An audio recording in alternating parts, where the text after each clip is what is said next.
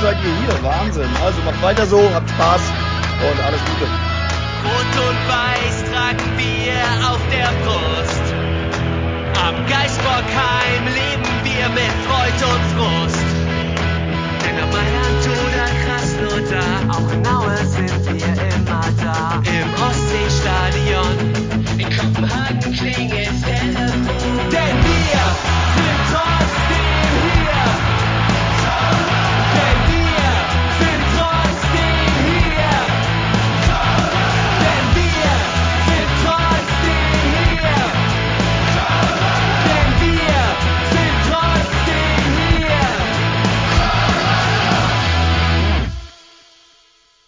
Hamburg und Hattingen rufen Müngersdorf. Hallo und herzlich willkommen zur 210. Episode von Trotzdem hier, dem Podcast über den ersten FC Köln. Der erste FC Köln holt überlebenswichtige drei Punkte im Abstiegskampf gegen unsere sympathischen Freunde aus dem bayerischen Schwaben gegen den FC Augsburg. Teile dieses Podcasts waren vor Ort, aber nur die legalen Teile, nicht die, die ohnehin Stadionverbot haben. Des Weiteren spielt der erste FC Köln in den Jugendmannschaften ein Halbfinal-Hinspiel gegen Mainz 05 und verliert dies leider mit 0 zu 1. Dafür steht auch bei den Herren ein Spiel gegen Mainz vor der Brust. Also es wird ein Mainz-lastiger Content heute leider. Da müssen wir jetzt alle zusammen durch. Und wenn ich sage zusammen, meine ich einerseits den äh, Krankenpfleger von Hattingen, den Marco. Hallihallo. Zurück aus dem Urlaub sozusagen. Yes, bist du erholt und entspannt? Uh, ja, so erholt und entspannt, wie man nach einem Urlaub mit Kindern sein kann. Ja, Ja, immerhin hat der erste FC Köln nicht noch den letzten Sargnagel reingejagt. das ist richtig. Das ist richtig. Also ja, also meine Laune war äh, Samstag äh, beim Osterfeuer besser als äh, vor dem Spielbeginn, äh, Beginn, ja. Ja, und unser anderer äh, Teammitglied, unser anderes Teammitglied war auch auf Reisen, allerdings, glaube ich, ohne Kinder, soweit ich das beurteilen kann. Der Reik ist am Start. Moin Reik, grüß dich. Ja, Servus und Grüß Gott, wie der Geneigte aus Augsburger so sagt. Äh, ja, ja, ich durfte dann vor Ort sein. Ich glaube, das hört man meiner Stimme auch noch so ein bisschen an. Äh, das war dann doch sehr supportlastig. Also nehmt's mir nicht krumm, wenn das eine oder andere Mal quietschende, scharfe Töne hier rauskommen. Ja. Ich, ich versuche mein Bestes. Ja, ähm, willst du denn vielleicht direkt mal ein bisschen von deiner Reise nach Augsburg und das Stadionerlebnis erzählen? Ja, klar, sehr gerne. Solange die Stimme noch da ist. Solange sie noch da ist, genau. Ich muss zwischendrin immer mal ein kleines Schlückchen trinken, damit das noch irgendwie einigermaßen geölt bleibt. Hm. So. Ähm, ja, Augsburg hatte mir noch so ein bisschen gefehlt. Auf der Liste war ich bisher noch nicht im Stadion. Äh, ich bin mit einem guten Freund am äh, Karfreitag äh, ganz entspannt um neun hier losgefahren. Wir hatten uns dann vorgenommen, nochmal eine Zwischenstation in München einzulegen, sind dann erstmal Freitag von Hamburg nach München gefahren, dies, das, das übliche Brauhaus, nochmal unterwegs gewesen, ordentlich gegessen. Was passiert natürlich, wenn du in einem bayerischen Brauhaus in München sitzt? Du sitzt natürlich zwischen äh, neben zwei Amerikanern aus Milwaukee, die dir erzählen, wie stolz sie sind, dass sie das erste Mal ein Liter Bier auf einmal trinken können. Ähm, war aber sehr, sehr witzig. Ähm, äh, wir hatten dann auch noch diverse Diskussionen über Waffenbesitz, äh, aber äh, anyway, will ich gar nicht zu weit ausführen. War trotzdem sehr, sehr unterhaltsam. Ähm, sind dann am äh, Samstag früh ähm, von, na was heißt früh, das war so 10.30 Uhr, sind wir dann von München ähm, nach Augsburg weitergefahren, haben da auch noch eine äh, bekannte und, äh, äh, ähm, und sehr, sehr nette und freundliche Stammhörerin aus äh, München mitgenommen ähm, und äh, sind dann gemeinsam nach Augsburg gefahren, Hotel eingecheckt, äh, ja, und sind dann so ein bisschen durch die Stadt gelaufen. Ähm, es gab ja, gibt ja so ein bekanntes Wirtshaus von der Riegeler Brauerei, was direkt am Hauptbahnhof dran ist. Da wollten wir uns auch hinmachen. Auf die Idee sind aber leider auch nochmal so die ein oder anderen FC-Fans mehr gekommen. Das heißt, der Laden war heillos äh, überfüllt. Und dann sind wir noch so ein bisschen durch die Stadt geeiert, haben uns diesen Dom dann auch angeguckt und haben dann noch ein anderes Brauhaus gefunden, wo wir eingekehrt sind. Schön noch ein paar Bierchen getrunken und sind dann mit der Straßenbahn Richtung Stadion das Stadion ist auch so ein bisschen, äh, für alle, die schon mal da waren, die kennen's ja, aber es liegt ja so ein bisschen Industriegebiet, relativ weit südlich aus der Stadt raus, äh, ist aber alles von der Organisation her, da muss ich tatsächlich äh, äh, die Augsburger mal so ein bisschen loben, was die ganze Orga angeht, sprich ähm, Anreise mit der Bahn, Frequenzen von Bahnen, ähm, auch ganze Leitung zum Stadion hin, inklusive Einlasssituation und Ordner, das war alles sehr, sehr, sehr, sehr gut organisiert. Also ähm, wir sind um ich meine, 14 Uhr aus der Stadt los. Ähm, reine Tramfahrt waren so 30, 40 Minuten unten und wir waren ganz, ganz relaxed, eine Viertelstunde vor Spielbeginn im Stadion oder 20 Minuten sogar vorher. Ähm, das war alles sehr, sehr gut organisiert.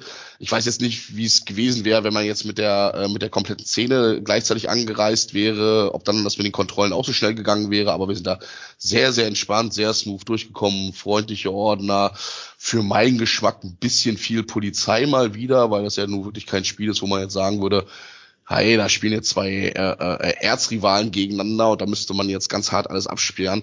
Aber die haben sich dann doch relativ im Hintergrund gehalten. Ja, dann Stadion rein. Das sieht halt von außen so ein bisschen aus wie, äh, äh, also Spoiler, das ist nicht Klein Enfield. Ähm, das sieht von außen eher aus wie so eine billige Kopie von diesem Vogelneststadion von der Pekinger äh, chinesischen Olympiade da. Ähm, aber innen drin alles soweit gut organisiert, hatten auch äh, vernünftige Plätze, ja, und so für mein Gefühl war das Ganze vom ähm, Support her schon sehr, sehr, sehr, sehr laut. Ist natürlich immer so ein bisschen indirekt, ne, wenn man selber im Block drinne ist. Äh, aber das, das hat sich schon alles gut angehört. Das war auch über das ganze Spiel äh, wirklich gut und äh, ja, äh, spielerisch gucken wir uns ja gleich nochmal an. Vielleicht noch so zum Abrunden. Also nach dem Spiel sind wir dann auch äh, nochmal zurück in die City.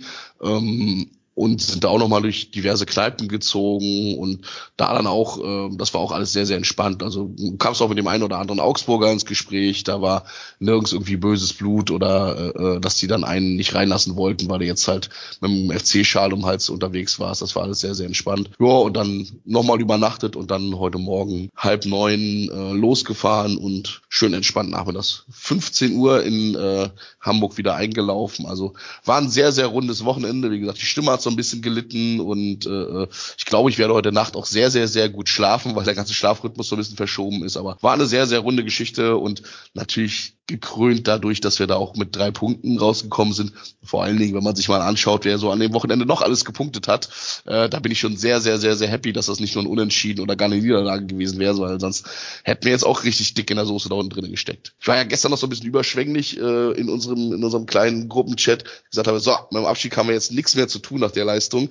Ähm, vielleicht müssen wir dann doch noch mal das eine oder andere Spiel noch gewinnen oder hier noch mal einen Punkt holen, aber das war schon, finde ich, ein sehr, sehr, sehr, sehr wichtiger Schritt, um äh, da nicht, um, um da nicht den, den, den, den FC Schalke 04 zu machen in der ganzen Runde. Okay, ja, danke für den Bericht. Auch am Fernseher habe ich fast nur FC-Support gehört und so gut wie gar nichts von Augsburg. Man weiß ja nie so genau, wo Sky die Richtmikrofone hinstellt. Das kann natürlich so ein bisschen das Bild verfälschen, aber ich habe da wirklich sehr, sehr lauten Support von euch am Fernseher wahrgenommen. Insofern alles richtig gemacht.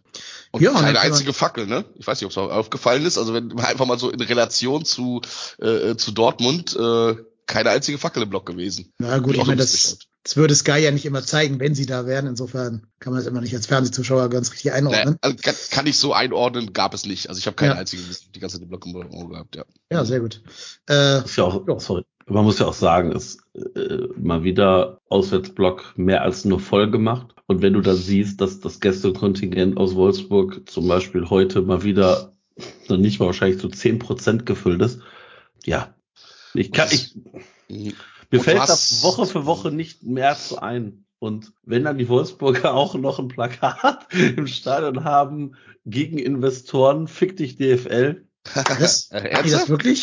Ja. Nein. Echt? Ja, warte. Das ist schon Realsatire. Ja, ich äh, guck ja, mal, das, äh, ich habe es gerade irgendwo gesehen bei Twitter äh, ähm, oder gegen äh, Investoren im Fußball. Äh, ja, das ist ähnliche Realsatire wie der Augsburger Kapitän, der äh, äh ja. der äh, Davy Selke vorwirft, er sei ja ein Schauspieler. Ne? Das ist ähnliche mhm. Realsatire. Aber Thema Zuschauer nochmal. Ähm, also da waren auch, du hast auch ganz, ganz deutlich gesehen, in den äh, an den Gästeblock angrenzenden Bereichen waren auch sehr, sehr viele erkennbare FC-Fans dabei. Gerade auch beim Torjubel hast du das gesehen. Also ähm, die 3300 war ja die offizielle Zahl äh, an FC-Supportern, die mit dabei waren. Das war ja der komplette Gästeblock. Äh, ähm, da waren sicherlich noch ein paar mehr dabei, die sich dann auch in den angrenzenden äh, Heimbereichen Karten geholt haben. Ja, bei Schalke waren gerade 10.000 in Hoffenheim, ne? Das ist ja, schon, schon. auch stabil. Ja. Auf, äh, gutes Ostern, aber trotzdem auf den Sonntag. Ja, ja. Oh. Da ja, ich, wird wohl ähm, nicht viel familiär gerade gefeiert werden, osterntechnisch. nee. Ja, wenig, wenig Begeisterung und nichts mit Auferstehung, so wie bei uns. Ja. Jo, wollen wir auch Sportliche schauen? Ja. Ja. Also Wir machen, erst, wir machen wieder Tore. ja, genau, wollte ich gerade sagen. Erster Befund. Der FC hat rausgefunden, dass das gegnerische Tor angegriffen werden darf. Das finde ich schon mal einen großen Fortschritt.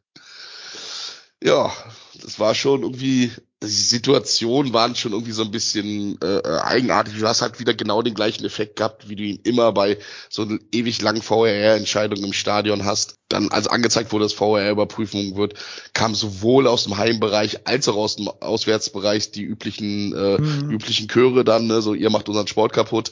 Ähm, es war auch in dem Moment tatsächlich, weil der Linie, ich habe relativ schnell gesehen, als äh, als der Ball eingeschlagen ist, dass der Linienrichter an der Seite die Fahne gehoben hatte und deswegen habe ich mich auch gar nicht großartig gefreut und es war dann auch nicht so die riesengroße Freude ehrlicherweise, als dann äh, ähm, als dann äh, äh, der Schiri dann doch angezeigt hat, okay, ist doch Tor, da war dann eher so, gut, okay, alles klar, mal wenigstens nicht in den ersten 15 Minuten in Rückstand geraten, sondern wirklich mal in Führung gegangen, ne?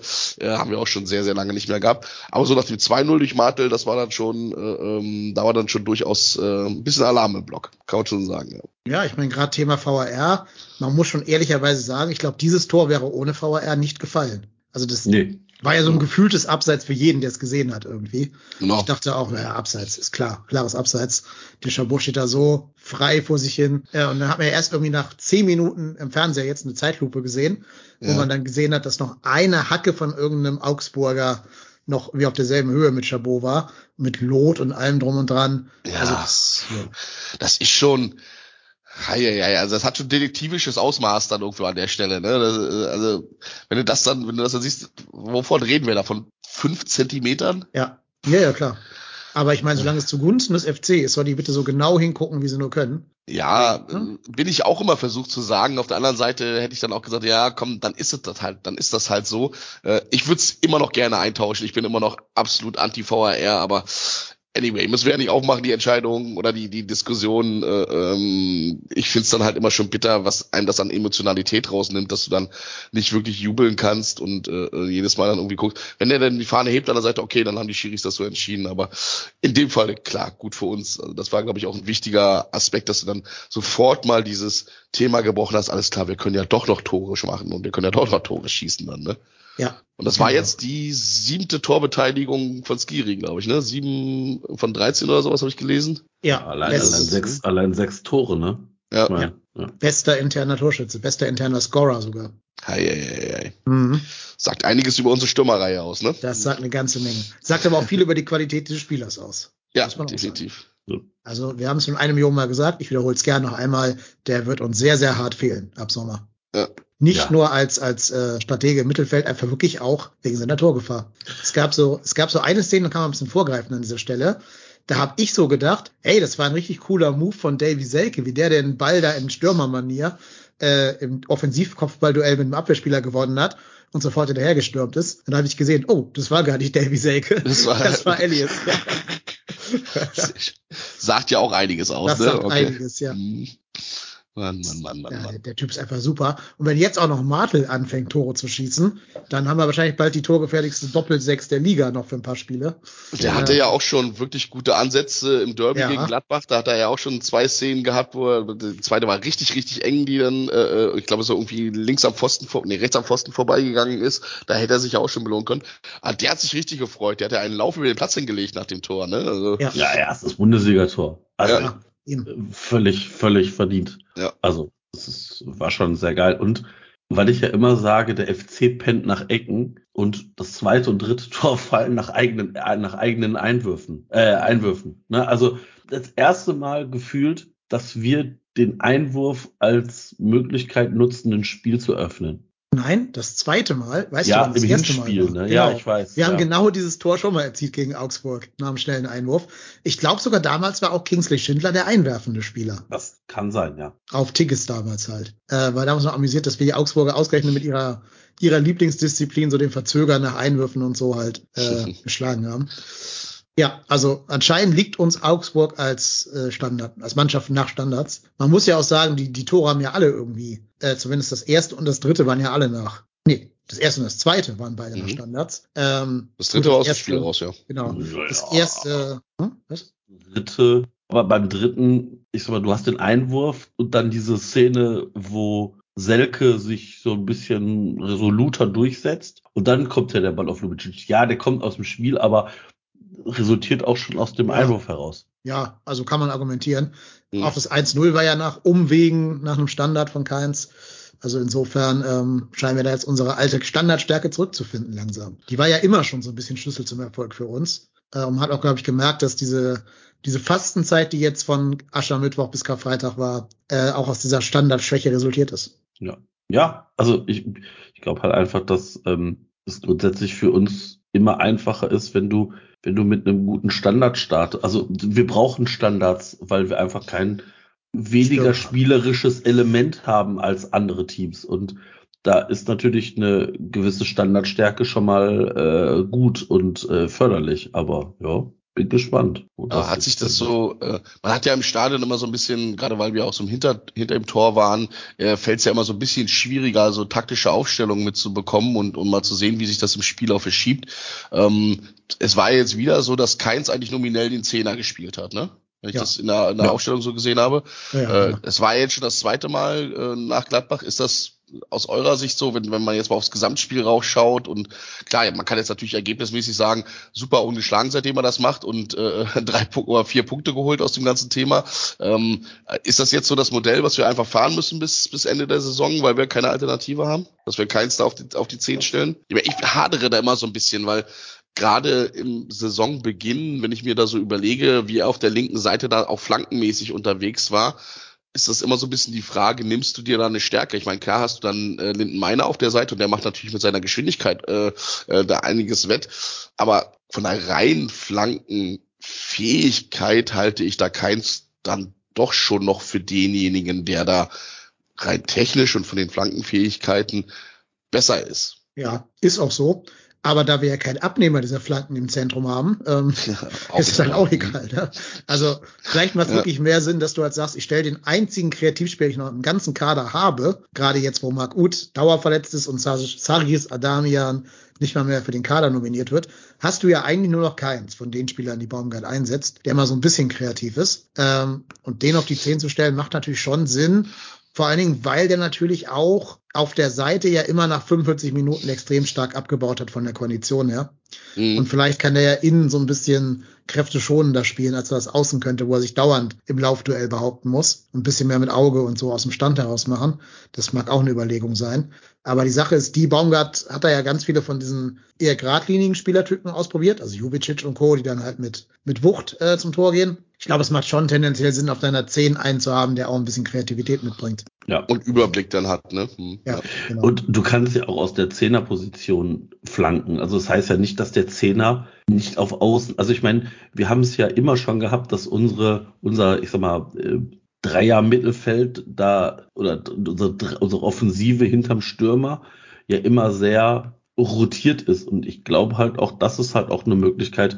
Du kannst ja auch, du musst ja nicht immer wie angewurzelt als Zehner vorm 16er stehen, sondern glaube halt, dass es für uns aktuell wichtig ist, dass wir relativ, relativ äh, wechselnd spielen, weil das finde ich, das zeigt mir in den letzten Spielen, wir sind immer dann stärker, wenn wir so ein bisschen rotieren können. Und ich glaube, damit gibst du Florian Kainz auch einfach noch mal ein bisschen mehr Freiheiten im Spiel. Und ich finde, war am Anfang sehr skeptisch, was Keins auf der 10 anbelangt. Finde aber, er macht die Sache ganz gut und ist unter den Spielern, die wir da haben, definitiv spielerisch der stärkste. Und Mhm. demnach kann ich das völlig nachvollziehen. Also finde ich den richtigen Weg, weil wen willst du denn da sonst hinstellen? Also ich bin da ein bisschen bei Klar. Dennis. Also Mhm. klar kannst du sagen, jo, wir setzen dann Lubicic hin, aber Lubicic ist jetzt auch nicht in der Form, wie er noch vielleicht vor seiner Verletzung war. Da muss er auch vielleicht erst wieder hinkommen. Das wird auch wahrscheinlich noch ein bisschen dauern, aber im, im Moment würde ich da auch schon Florian Kainz eher sehen. Ja, du hast recht. Also ich sehe ja jetzt auch nicht wirklich eine Alternative dort. Äh, könnte es natürlich, du hast ja immer mal wieder den Versuch gehabt, dass Hector da irgendwie den, den, den Achter beziehungsweise Zehner irgendwie spielt. Oh, auch schwierig. Der hat natürlich die Spielintelligenz, aber dem fehlt natürlich auch ein bisschen äh, mittlerweile die Geschwindigkeit für die eine oder andere Aktion. Das hat halt keins beides noch.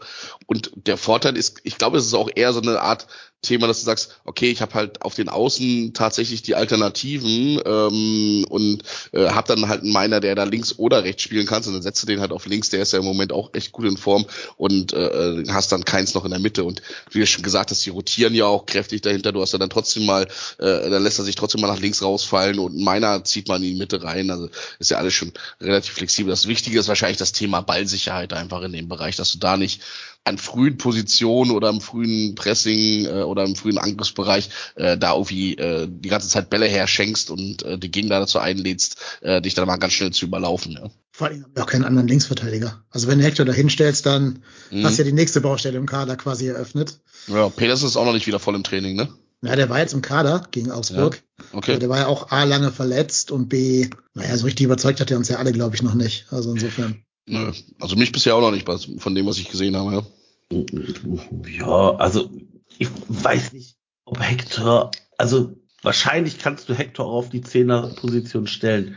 Aber genau das, was der Reik gesagt hat, ich glaube, der geht halt, da geht ihm halt Geschwindigkeit flöten. Ja, vorhin hat er das ja gegen Union Berlin gemacht. Da waren wir uns ja einig, dass das Experiment doch eher ja. gescheitert ist. Also ich, ich muss auch ganz ehrlich sagen, ich finde Kings, fand Kingsley Schindler auf rechts gar nicht so verkehrt offensiv. Nee, ich meine, er bringt halt andere Geschwindigkeit rein, als das genau. Keins kann, wenn der auf links spielt oder auf rechts. Ähm, also wenn er halt einer von den beiden Außenspielern ist. Du hast im Spiel gesehen, ja in der zweiten Halbzeit, dass du ihn jetzt anscheinend dann doch mal wieder als Rechtsverteidiger stellen kannst. Da hat vielleicht er ist schon, er ist schon zurückgerückt, ne? Als, als ja, die ja. Dejo ja. dann reingebracht haben für Benno, dann ist er zurückgerückt auf, auf haben, haben halt rechts gemerkt, hinten und Dejo dann vorne. Hm. Die haben halt gemerkt, dass äh, hier, wer heißt der, Vargas oder Vargas. Jago, die beiden zusammen, dass die Benno ein ums andere Mal überlaufen haben, weil der ja auch eher von der langsamen Sorte ist. Mhm. Dann, dann, hat Baumgart sogar endlich mal halt in der Halbzeit reagiert. Ist ja auch nicht ganz so, ganz so oft bei ihm.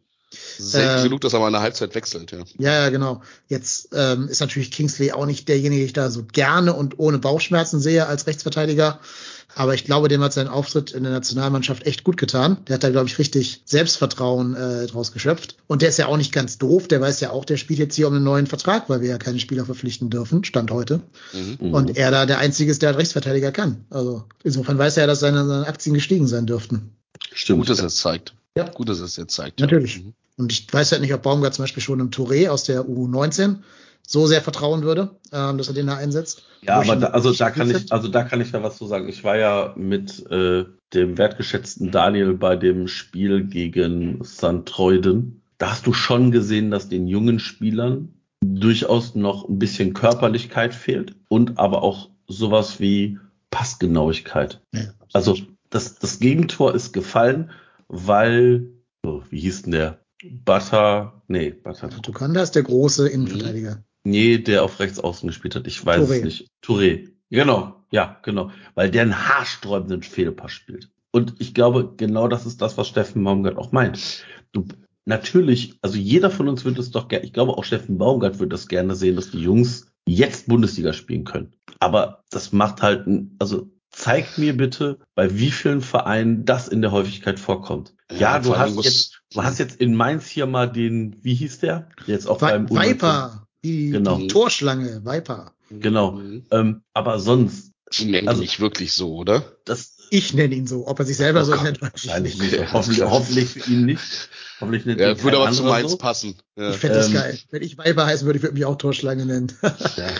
Aber ähm, ich glaube halt, dass der Sprung von der U19 in den Profibereich schon extrem hoch ist. Natürlich. Also und vor allem musst du dir auch mal angucken, was du dann nochmal für ein Druckmomentum hast. Ja. Das waren jetzt, wie, genau. keine Ahnung, drei, drei, dreieinhalbtausend Leute im Franz-Kremer-Stadion genau. bei einem Testspiel ohne irgendeine Bedeutung. Jetzt stell dir den ganzen Bus mal mit 50.000 Leuten äh, im, im, im, im äh, Müngersdorfer vor und bei einem Spiel, wo es wirklich spitz, spitz auf Knopf steht. Ja. Ne? Genau. Und deswegen weiß ich nicht, ob du diese Spieler vielleicht mal reinwerfen, vielleicht mhm. mal ausprobieren, aber nicht für, ein, nicht für eine Bundesliga-Saison mit 34 Spieltagen. Vielleicht für ein, zwei Spieltage, wenn es mal irgendwo Not am Mann ist, dann wird das sicherlich auch mal gehen.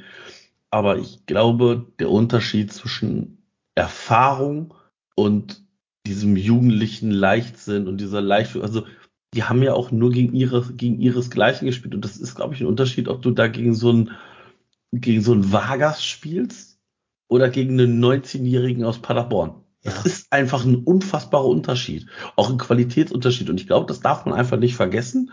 Und ähm, deswegen glaube ich, dass Pedersen auch vielleicht doch nochmal wichtig wird, weil ähm, wir wissen alle, Skiri hat die fünfte Gelbe gesehen. Ähm, vielleicht ist das ja auch eine Überlegung, Pedersen auf links zu setzen im nächsten Spiel. Ich meine, das greife ich jetzt ein bisschen vor. Und Hector dann auf die Skiri-Position mit Martel zusammen. Auch eine Überlegung. Ja, glaube ich eher nicht dran. Ich würde eher Tippe- sagen, dass, dass das eher Lubicic die Position von, auch, ja. von ja. äh, ähm, äh, Skiri dann einnimmt und die beiden dann Ma- Martel Lubicic Doppel 6 spielen. Tippe ich auch, mal. aber da kommt man dann im Vorschausegment nochmal drauf. Genau. Ähm, wir haben noch hier gar nicht, glaube ich, alles zu Ende besprochen. Nee, wie war denn die Phase ähm, nach dem 2-0? Äh, da kam es mir so ein bisschen vor, als wenn der FC sich aus, aus meiner Sicht so ein bisschen unbegründet zurückgezogen hat, beziehungsweise dass Augsburg da doch schon deutlich mehr Druck entwickelt hat. Ne? Das Gegentor, das 2-1 ist dann in der 29. oder 30. oder sowas gefallen. Ne? Ähm, da hatte ich schon so ein bisschen so ein bisschen das Gefühl, uh, das könnte vielleicht noch mal kippen hier an der Stelle. Auf, obwohl das, also das Gegentor war ja auch äh, ähm, Billard Zufall gedöns, hat er zwar an der richtigen Stelle gestanden, aber so ein bisschen, da, da hätte es auch noch, da hätte es auch noch kippen können irgendwo, ne? Ja, der FC hat einfach gemerkt, dass der Marco einmal kurz auf die Tabelle geguckt hat und sich gedacht hat, so, das Spiel läuft ja. So, schauen wir mal, was, was du in diesem Spieltag noch gehen kann. Das ist, das ist typisch. Ich darf das einfach nicht machen. Ja, selber schuld, sag ich da nur. Ist so wie der. Tennis ins Stadion nicht gehen darf, darf ich Ja. nicht während des Spiels auf so eine Live-Tabelle gucken. Ja, also, ja, also ich ähm, glaube auch, dass spielerisch wir uns leider zu sehr rausgenommen haben. Und so ultra schlecht ist Augsburg ja auch nicht, dass die das nicht, nicht nutzen können. Und genau eben das ist dann passiert. Also der FC kann sich so Spiele, in so Spielen nicht zurücklehnen und sagen so, jo, hier, pff, wir verwalten jetzt mal. Das funktioniert nicht. Dafür sind wir nicht gut genug im Moment. Mhm. Nee, so ist das. Äh, sehe ich genau wie ihr. Ich glaube auch nicht, dass wir uns aktiv und bewusst zurückgezogen haben. Das wird einfach so eine Spieldynamik gewesen sein. Augsburg musste ja da mehr tun. War ja auch ein Heimspiel für die, die brauchen auch die Punkte und so weiter. Also ähm, insofern haben die halt gedrückt. Wir haben es dann nicht geschafft, uns das spielerisch raus zu befreien. Dann kommen eben solche Phasen zustande. Aber ich sag mal so, insgesamt hatte ich jetzt nie das Gefühl, jetzt kippt das Spiel. Selbst bei diesem Nee, 1 hat- zu 2 Anschlusstreffer nicht. Oh, weiß ich nicht. Hab, Im Stadion ging es mir auch nicht so. Da, war, da lag es aber eher daran, dass wir so supportmäßig irgendwie so eingebunden waren. Ähm, und ich, obwohl das ja schon eine Druckphase von Augsburg war, Augsburg auch einfach nicht gut war an dem Tag. Das muss man auch ganz klar sagen. Also wenn die versucht haben, sich da irgendwie Sachen rauszuspielen, ähm, klar, der Vargas und der Iago haben auf der Seite schon schon ein bisschen Alarm gemacht und da hat ja dann, äh, ähm, wie du schon sagtest, äh, äh, ähm, dann Baumgart ja auch früher als üblich reagiert und hat da umgestellt. Entschuldigung. Aber so ganz grundsätzlich stark war das nicht. Und die waren stärker als Gladbach ist, was es immer noch, was es immer noch äh, äh, äh, eigentlich unerklärlich macht, dass wir da letztes äh, Wochenende nichts gegen Gladbach geholt haben. Aber gut, naja, beziehungsweise keinen Sieg gegen Gladbach geholt haben. Und mit der Leistung vom Augsburg-Spiel hätten wir Gladbach 3-0 aus dem Stadion gefegt. Zumindest Ja. mit der Effizienz, was Ja, Effizienz, angeht. genau. Ja. ja. Das Mhm. ist. Ja, ja, klar. Aber gut, ist halt so, wie es ist. Ähm, nö, ich weiß nicht. Ich hatte so richtig, ich habe ja immer Angst, wenn der FC spielt. Und wenn dann relativ frühes 1-2 fällt, habe ich noch mehr Angst. Aber irgendwie so richtig Panik, dass das schief geht, hatte ich irgendwie nicht. Auch weil ich die Schlussphase relativ entspannt fand, weil da von Augsburg doch irgendwie sehr wenig konkrete Torchancen kamen.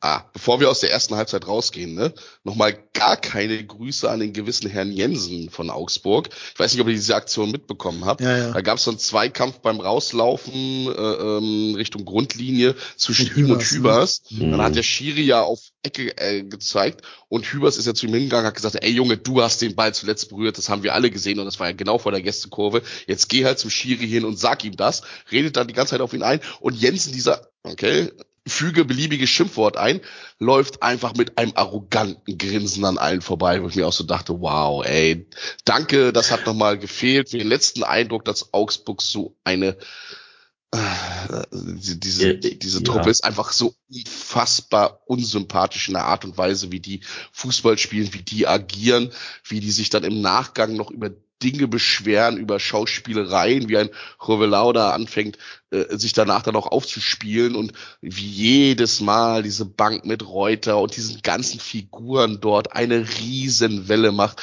Das ist so unglaublich unsympathisch und das hat auch nichts mit Kampf zu tun. Das hat, das, das können die mir gerne so verkaufen wollen. Ich finde das immer noch unfassbar unsympathisch. Das äh, hat's aber dann so, äh, ähm, dafür hat er dann noch ein entsprechendes Five-Konzert bekommen, jedes Mal, als er den Ball bekommen hat danach. Das war schon in Ordnung. Aber war schon sehr, sehr offensichtlich. Und ich, ich würde dir sagen, wenn das auf der anderen Seite passiert wäre und äh, äh, wäre mit mit Tigges und dem Außenverteidiger von Augsburg passiert. Ich glaube, Tigges hätte das zugegeben an der Stelle. Das so offenkundig gewesen. Aber Selke nicht. Selke Ja, ist- nicht so Selke nicht, nee, auch.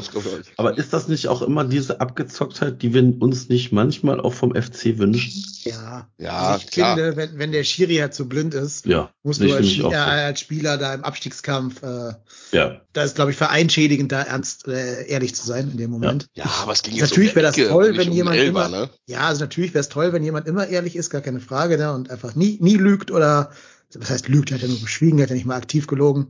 Aber äh, eigentlich ist es der Job von den Herren da Ja. in Schwarz-Weiß, nee, Schwarz-Gelb sind es hier inzwischen, die das da sehen müssen und nicht von dem, von dem Spieler.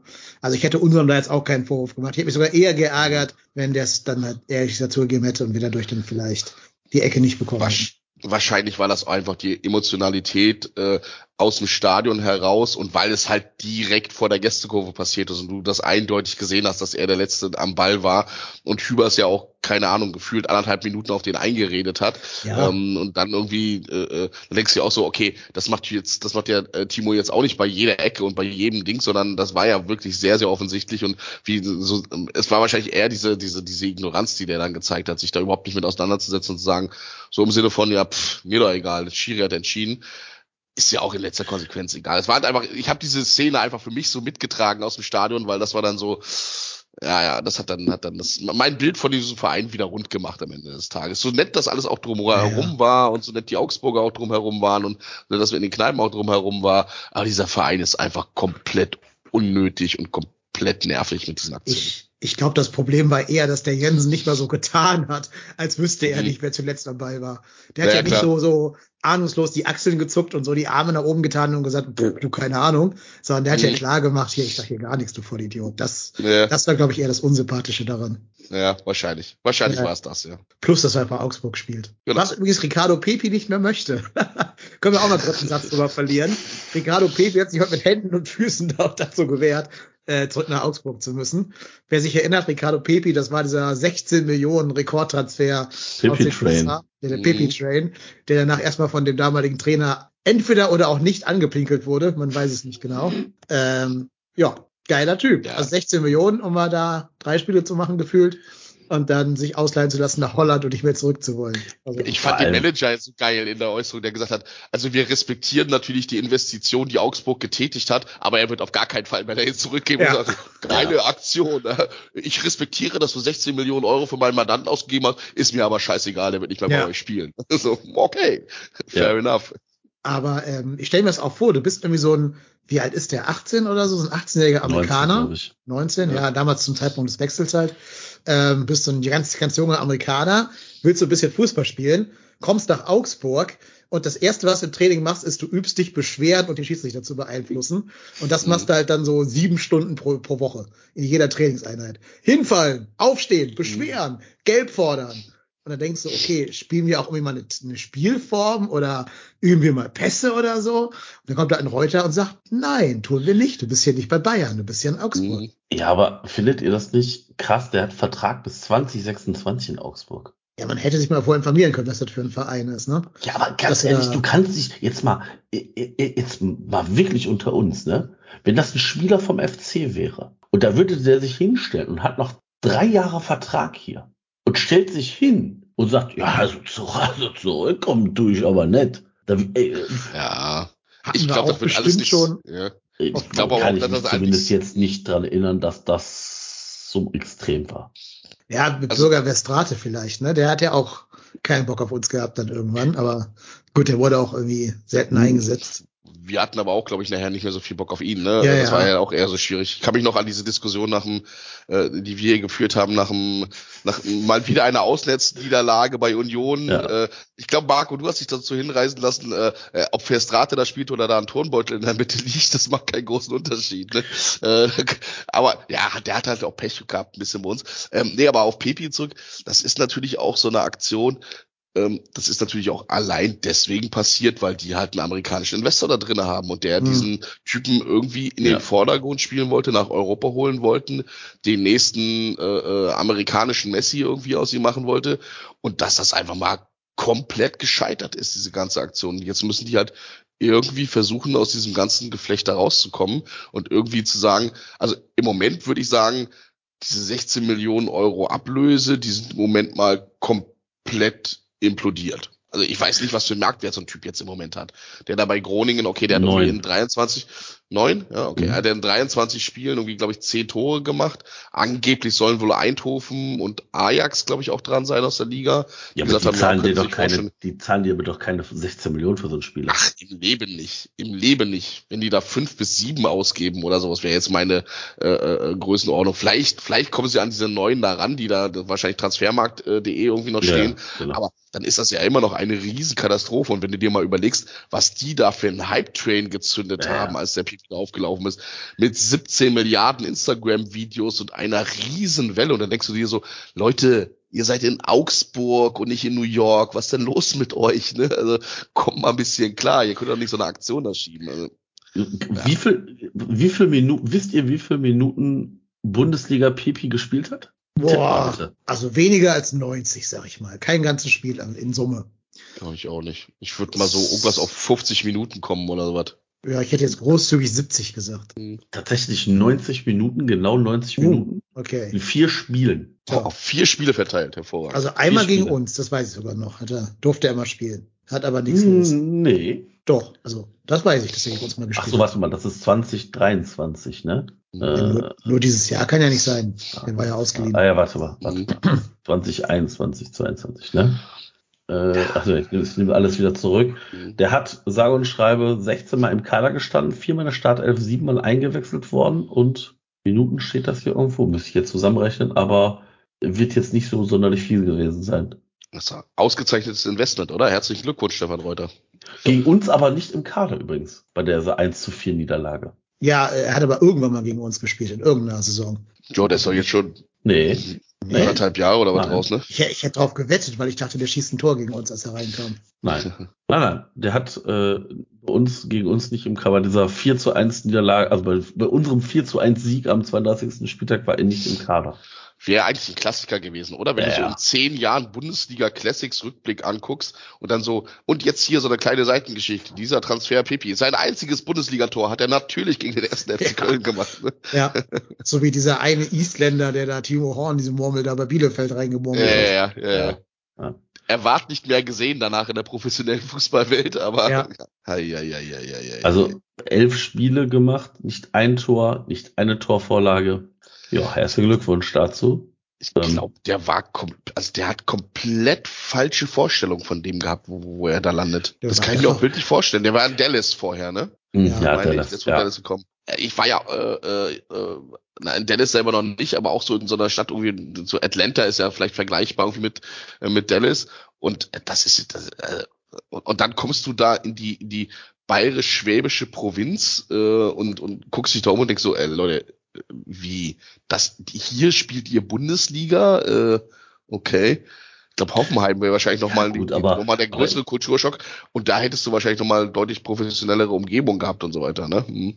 Aber ich glaube, egal aus welcher amerikanischen Großstadt du kommst, wenn du da nicht gerade nach Berlin, Köln, Hamburg oder sonst wohin kommst, ist doch alles Provinz. Ja. Ja, und dann kommst du da halt hin und dann kommt da so ein Stefan Reuter auf dich zu und sagt, you have to more Grätsche, Grätsche, Grätsche, Grätsche. Not play, play, play, Grätsche, Grätsche, Grätsche. Und dann läuft da doch so ein besoffener Armin Fee rum und sagt, was bist du denn hier? Willst du mal einen Rotwein mit mir trinken? Ja, und dann, dann So, muss ich wirst du unter der Dusche, kriegst du unter der Dusche einen Golden Shower. ja, hast irgendwie drei Trainer in drei Jahren oder so. Ähm, jo. Alle pinkeln dich an, alle, alle nacheinander. Also das, ist schon das auch, das war auch so, dieses, also allein, dass, dass das wirklich der FC Augsburg sich genötigt fühlte, äh, für alle, die nicht wissen, worüber wir gerade sprechen, es gab irgendwann mal eine äh, so, so eine berühmt-berüchtigte Kachel, ich weiß gar nicht, ob es vom Kicker oder sonst wo war, wo angeblich äh, Pipi gesagt haben soll, er wäre unter der Dusche von, wer war der Trainer? Ja, ich weiß es auch nicht mehr genau. Also, dass er unter der Dusche vom Trainer angepinkelt äh, worden wäre. War das noch Weinziel? Ja, das war doch immer der, der, der, der ewige Augsburg-Trainer, ja, ja. Ja, Weinzier, genau. Weinzier pinkelt Pepi an. Und ähm, ja, dann gab's halt diese Kachel auf Social Media, ich glaube vom Kicker, äh, nachgemacht und äh, ja, dann musste Augsburg äh, diese Nachricht dementieren. Ähm, von der Sportwild äh, wurde sie äh, gefälscht ich muss mich, äh, äh, auf dieser Kachel stand, ich muss mich an die deutsche Kultur erst noch gewöhnen. Als ich nach dem ersten Training endlich unter der Dusche stand, habe ich plötzlich etwas Warmes an meinem Oberschenkel gespürt. Der Trainer Weinzel hat mich, na, äh, hat mich äh, angepinkelt und meinte, das gehört dazu, ich sei nun sein Spieler. Ja, ist natürlich sensationell. Ich meine, da musst du aber auch als Verein an der Stelle, also entweder hast du eine sehr, sehr lässige, gute Reaktion darauf oder aber du hältst als Verein einfach die Klappe und sagst, ja, komm, da zu so, zu so einem Blödsinn muss ich mich gar nicht äußern. Aber so wie die das gemacht haben, so das ernst zu nehmen und zu dementieren, ja, Leute, also damit adelst du den Witz ja noch mehr. Ja. ja. ja. Er hat übrigens überraschenderweise 565 Bundesliga-Minuten gespielt. Guck, na gut, wenn er ein paar Mal 15 ne? Spielen. Ne? Ja, 15 Spiele insgesamt, also in der gesamten Zeit bei Augsburg und davon 565. Aber ich meine, das ist schon, also. Das sind 38 äh, Minuten im Schnitt ich weiß halt, ich weiß halt auch nicht so richtig, äh, ähm, also die werden ja mit Sicherheit irgendeine Lösung finden. Da wahrscheinlich wird der Investor, der da hintersteht und der wahrscheinlich die das meiste Mitspracherecht an allem äh, Transfers, die die die du da mit Pepi äh, tätigen wirst, äh, die werden da schon irgendwie eine gütliche Lösung finden. Aber wenn du dir es jetzt mal ohne Investorenhintergrund vorstellst und die mal so überlegst, der erste FC Köln hätte alles, was noch irgendwie an Geld da gewesen wäre, zusammengekratzt, weil man gesagt hat, das ist jetzt der, der neue Heiland, der neue Lukas Podolski, der uns da rausführt. Und du gibst dann so viel Kohle aus und gibst denen dann einen Vertrag bis 20, was hattest du gesagt, bis 2026 oder 26, was? 26, ja. Und dann, okay, dann sagst du, okay, ich verleihe dich nochmal für ein Jahr und dann sitzt der da und sagt so, äh, hier übrigens dicker Mittelfinger, Vertrag ist mir doch, ist mir doch schnurzegal, äh, ich komme nicht mehr zurück. Das ist schon ist schon ein Ding, ne? Also, wenn du es richtig hart machen wollen würdest, dann würdest du als Augsburg sagen, klar kommst du zurück, aber sitzt auf der Bank. Dein Problem. Du sitzt halt die nächsten drei Jahre auf der Bank. Geld haben wir halt für dich ausgegeben. Wenn du hier meinst, äh, so eine Welle zu machen, dann müssen wir dich halt einfach mal disziplinieren an der Stelle.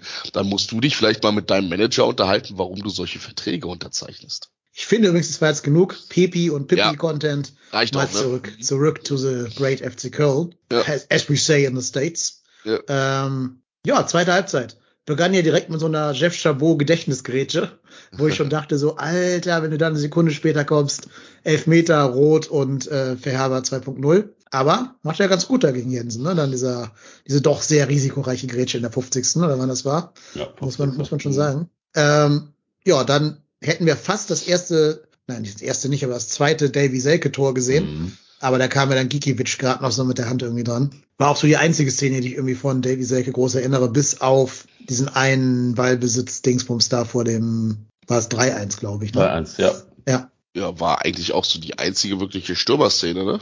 Ja. Mein Tigges hatte zwar irgendwie so ein, zwei Versuche noch, aber ach, da sind wir schon im Moment irgendwie nicht so richtig, äh, äh, nicht so richtig aufgestellt. Gerade wenn man dann sieht, wie ist das äh, 3-1 gefallen, dann auch wieder über Lubicic und Meiner. Auch jetzt keine nominellen Stürmer. Aber wenn du mit einem Stürmer spielst, dann musst du halt eben genau diese Räume mit auch Außenspielern besetzen, die halt jetzt mhm. auch ein Miner besetzt hat. Also ja. ähm, ist schon so, dass die Außen, also dass die, dass die offensive Reihe hinterm Stürmer, also Meiner, Lubicic und Keins und wer auch immer da noch rumgegrätscht hat, durchaus das mitspielen darf. Also ich logisch. Mhm. Finde es dann immer sehr einfach zu sagen, jo, hat wieder kein Stürmer getroffen. Ist richtig, aber ist auch sicherlich nicht optimal. Aber grundsätzlich ist schon mal wichtig, dass wir auch drei Tore gemacht haben. Und ob das Tor nun Linden Malner, Lubicic, Timo Horn oder der Zeugwart schießt, ist mir relativ egal. Ja, und man muss natürlich auch mal, man muss natürlich auch noch mal äh, appreciaten, wie wie geil einfach dieser Pass von von der von der von der äh, vom Zeitpunkt, von dem vom Passverlauf und von der Geschwindigkeit und punktgenau von Lubicic auf, äh, auf Lindenmeiners Fuß darauf kommt, da ist schon richtig stark. Dann zwischen dem Torwart und dem Verteidiger den so durchzuspielen, dass äh, Meiner da einfach nur noch den Fuß hinhalten muss. Also Lubicic schon eine geile Nummer. Sehr, sehr, sehr, sehr, sehr, sehr guter Transfer. Wenn der wieder auf 100 Prozent läuft, äh, werden wir da noch richtig, richtig viel Spaß an ihm haben. Hatten wir ja in der Vergangenheit schon, aber Ja. geiler Typ. Ja. Ja, das war auch jetzt die erste Szene, wo man dachte so, ja, das war der alte Jubi von vor der Verletzung. Mhm. Ja, fand ich auch. Mhm. Der Pass war schon, der Pass war schon Zucker. Das muss man ganz ehrlich Mhm. sagen. Also genau die, genau der schön, der ist genau richtig, dass meiner auch nur noch sein Füßchen reinhalten muss. Und äh, auch wenn ich, wenn wir meiner äh, immer als großen Chancentod bezeichnen, wisst ihr, wer der zweitbeste Scorer nach Florian Kainz ist? Skiri, ne? Und Linden Meiner. Linden Meiner hat tatsächlich schon drei Tore und sechs Vorlagen. Ist Skiri dann auf Platz zwei geteilt oder wie ist da die, das Ranking? Also Skiri hat sechs Tore, oder? sechs Tore und ich müsste jetzt gucken, wie viel Vorlagen. Eine Vorlage. Also auch sieben, sieben Scorer sozusagen. Ja, und dann hat Ja. meiner ja neun. Und- ne? Genau, 30 ach so, genau. Meiner hat neun, genau. Okay. Also meiner ist sogar effektiver als Ilias Giri. Also nominell. Meiner hat acht, drei Tore, fünf Assists. Okay, dann gucken wir. Ja, Wäre wär ja dann trotzdem einer mehr. Ja, als, trotzdem davor. Ja, aber, na, ja aber, trotzdem davor. aber Gut, meiner ist aber auch ein offensiver Flankenspieler und Skiri Ja. ist Sechser. Ne? Ja, ja, aber pass mal auf, diese Scorer-Statistik wird euch ohnehin jetzt überraschen. Also Platz eins natürlich mit weitem Vorsprung Florian Kainz, ne? Mhm. Fünf Tore, sieben Assists, das ist klar. Dann hat Marco gerade schon verraten, Linden Meiner, Elias Skiri auf der drei. Wisst ihr, wer die geteilte drei zusammen mit Skiri ist? Tigges. Mhm. Und ja, jetzt gut, kommt das eigentlich Spannende. ne? Mhm. Ja, ja, jetzt kommt das eigentlich Spannende. Wer ist der Nächste? Also Nummer fünf quasi in der Liste. Hinter Tigges. Mhm. Basic. Auch, aber der ist geteilt, der Platz. Musim Basic, Thielmann. Nee, Thema Ja, nicht. Thema war zu lange verletzt, würde ich sagen. ja, der, der hat Ähm, insgesamt drei Schindler? Scorerpunkte. Wahrscheinlich Nee. Schindler, oder? Nee, nee, nee. Schindler ist äh, ein einziger Scorerpunkt bis jetzt. Okay. Hat er nicht schon, äh, ja. Da war bestimmt noch irgendwie ein Fuß dazwischen, dann zählt das nicht als, als Scorer oder so. Mhm. Nee, also Platz fünf teilen sich, wie gesagt, Hussein Basic, Jubicic und Sagis Adamian. So viel dazu. Stimmt, der hat schon drei Torvorlagen oder sowas, ne? Ja, ja. Also Mhm. zwar Ja. nur ein Tor selber geschossen, aber immerhin drei Assists. Also, ja. Sollen wir mal ganz kurz über den reden, über den Zagis, wo wir gerade dabei sind? Der war ja der zweimal in Folge gar nicht mehr im Kader. Wird das auch so eine Ricardo Pepi Missverständnisgeschichte? Der hat ja auch Vertrag bis äh, Anno dazu mal. Mhm. Oder gibt's da noch Hoffnung, dass der durchknallt nächstes Jahr? Also ich glaube, jetzt beim letzten Mal gegen Gladbach hat das ja äh, Baumgart damit begründet, dass Thielmann einfach sich in den letzten zwei Trainings so stark aufgedrängt hätte, dass er dann sich entschieden hat, Thielmann in den Kader zu nehmen und Adamian rauszulassen. Da ist schon eine ganz schöne Ansage, ne? Wenn du eigentlich so eine Sturmflaute da vorne drinne hast und dann mit den erfahrensten Stürmer, Offensivspieler dann nicht mal in den Kader mit reinnimmst. Das scheint im Moment einfach eine Phase zu sein, wo der nicht so richtig einen Fuß auf den Boden kriegt und auch im Training nicht überzeugen kann. Ähm, ich würde es gerne noch mal sehen, wenn der, äh, wenn er dann mal eine komplette Vorbereitung äh, durchlaufen hat und vielleicht noch ein bisschen integrierter ins System ist. Du hast natürlich auch immer, so sind wir ja dann auch, ne? So sind die Medien und so sind wir ja dann auch in der Betrachtung. Was habe ich denn bei Adamian vor Augen? Da habe ich dieses aus zweieinhalb Metern, drei Meter übers Tor gegen Hertha vor Augen. Ne? Ähm, Mhm. Das ist so, so, so ein Ding, wie bei Mario Gomez damals. Dem hing ja auch die ganze Zeit dieses Ding aus der Nationalmannschaft äh, äh, da an, wo er den aus anderthalb Metern auch einen Meter drüber Ja, geschossen ja. hat. Das ist halt Mist. Das ist auch einfach eigentlich nicht objektiv. Aber auch so, wenn ich mich an Tore erinnere, er hatte damals, was war denn das, glaube ich, gegen Augs, nee, gegen Wolfsburg irgendwie dieses 3, nee, 4-2 oder 3-2 gemacht oder so. Das sah auch, boah, das sah jetzt nicht gekonnt aus, ne? Da war, ist er zwar dem Spieler weggelaufen, aber hätte auch zweimal fast den Ball vertändelt dabei. Also ich habe noch nicht dieses eine Breakthrough-Spiel gesehen, so wie Tigges es jetzt gehabt hat. Weißt du, wir, meckern ja auch viel über Tigges rum, dass der keine Bälle festmachen kann, aber der hat dann auch mal dieses Breakout-Spiel, wo er mal drei Tore schießt. Der hat dann halt auch mal dieses Spiel, wo er gegen Dortmund, gegen seinen Ex-Verein trifft. Ähm, und das fehlt Adamian bisher meines Erachtens nach komplett, weil er hat halt auch noch nie wenn ich mich richtig erinnere, irgendwann mal in einer Situation entscheidende Tore geschossen. Das war dann immer noch so ein, naja, da nochmal eins hinterher und da nochmal eins hinterher. Aber es waren jetzt nie so diese, diese Spiele, wo du gesagt hast, boah, geiler Typ, bester Mann auf dem Platz heute Abend. Und das ist, glaube ich, so ein bisschen das, was ihm fehlt. Und das fehlt ihm auch gefühlt so ein bisschen für sein Selbstvertrauen, äh, um das, um das mal so ein bisschen aufzubauen und zu sagen, wenn der Ball da quer reinkommt, dann nehme ich den direkt und der wird wohl schon in den Winkel gehen irgendwo, ne? Ja. Aber der wird ja, der wird ja wirklich unfassbar gehatet in gewissen Foren, in die man besser gar nicht reingucken sollte als FC-Fan. Ähm, tut mir so ein bisschen leid für den. Klar hat er eine sehr unglückliche Saison bis jetzt gespielt, das kann man gar nicht anders sagen. Also kulminiert eben in diesem härter Fehlschuss, den ich ja damals sogar aus nächster Nähe äh, sehen mhm. musste. Aber ähm, ich finde, er hat sich so nicht zu Schulden kommen lassen. Also der scheint mir jetzt keiner zu sein, der mir so ein Stinkstiefel ist und den FC hier, keine Ahnung, so, so Sebastian Andersson-mäßig an der Nase, am Nasenring durch die Manege zieht oder sowas. Oder hier so den, den äh, Maniche macht und da auf bei den Italienern in dieser Stadt rumhängt und sich da irgendwie einen faulen Lenz macht. Da mhm. scheint mir alles nicht der Fall zu sein. Ich glaube schon, dass da, also jetzt Achtung, Ferndiagnose ganz gefährlich, aber ich habe nicht das Gefühl, dass da äh, vom Selbstvertrauen her alles gerade so richtig gut läuft bei ihm.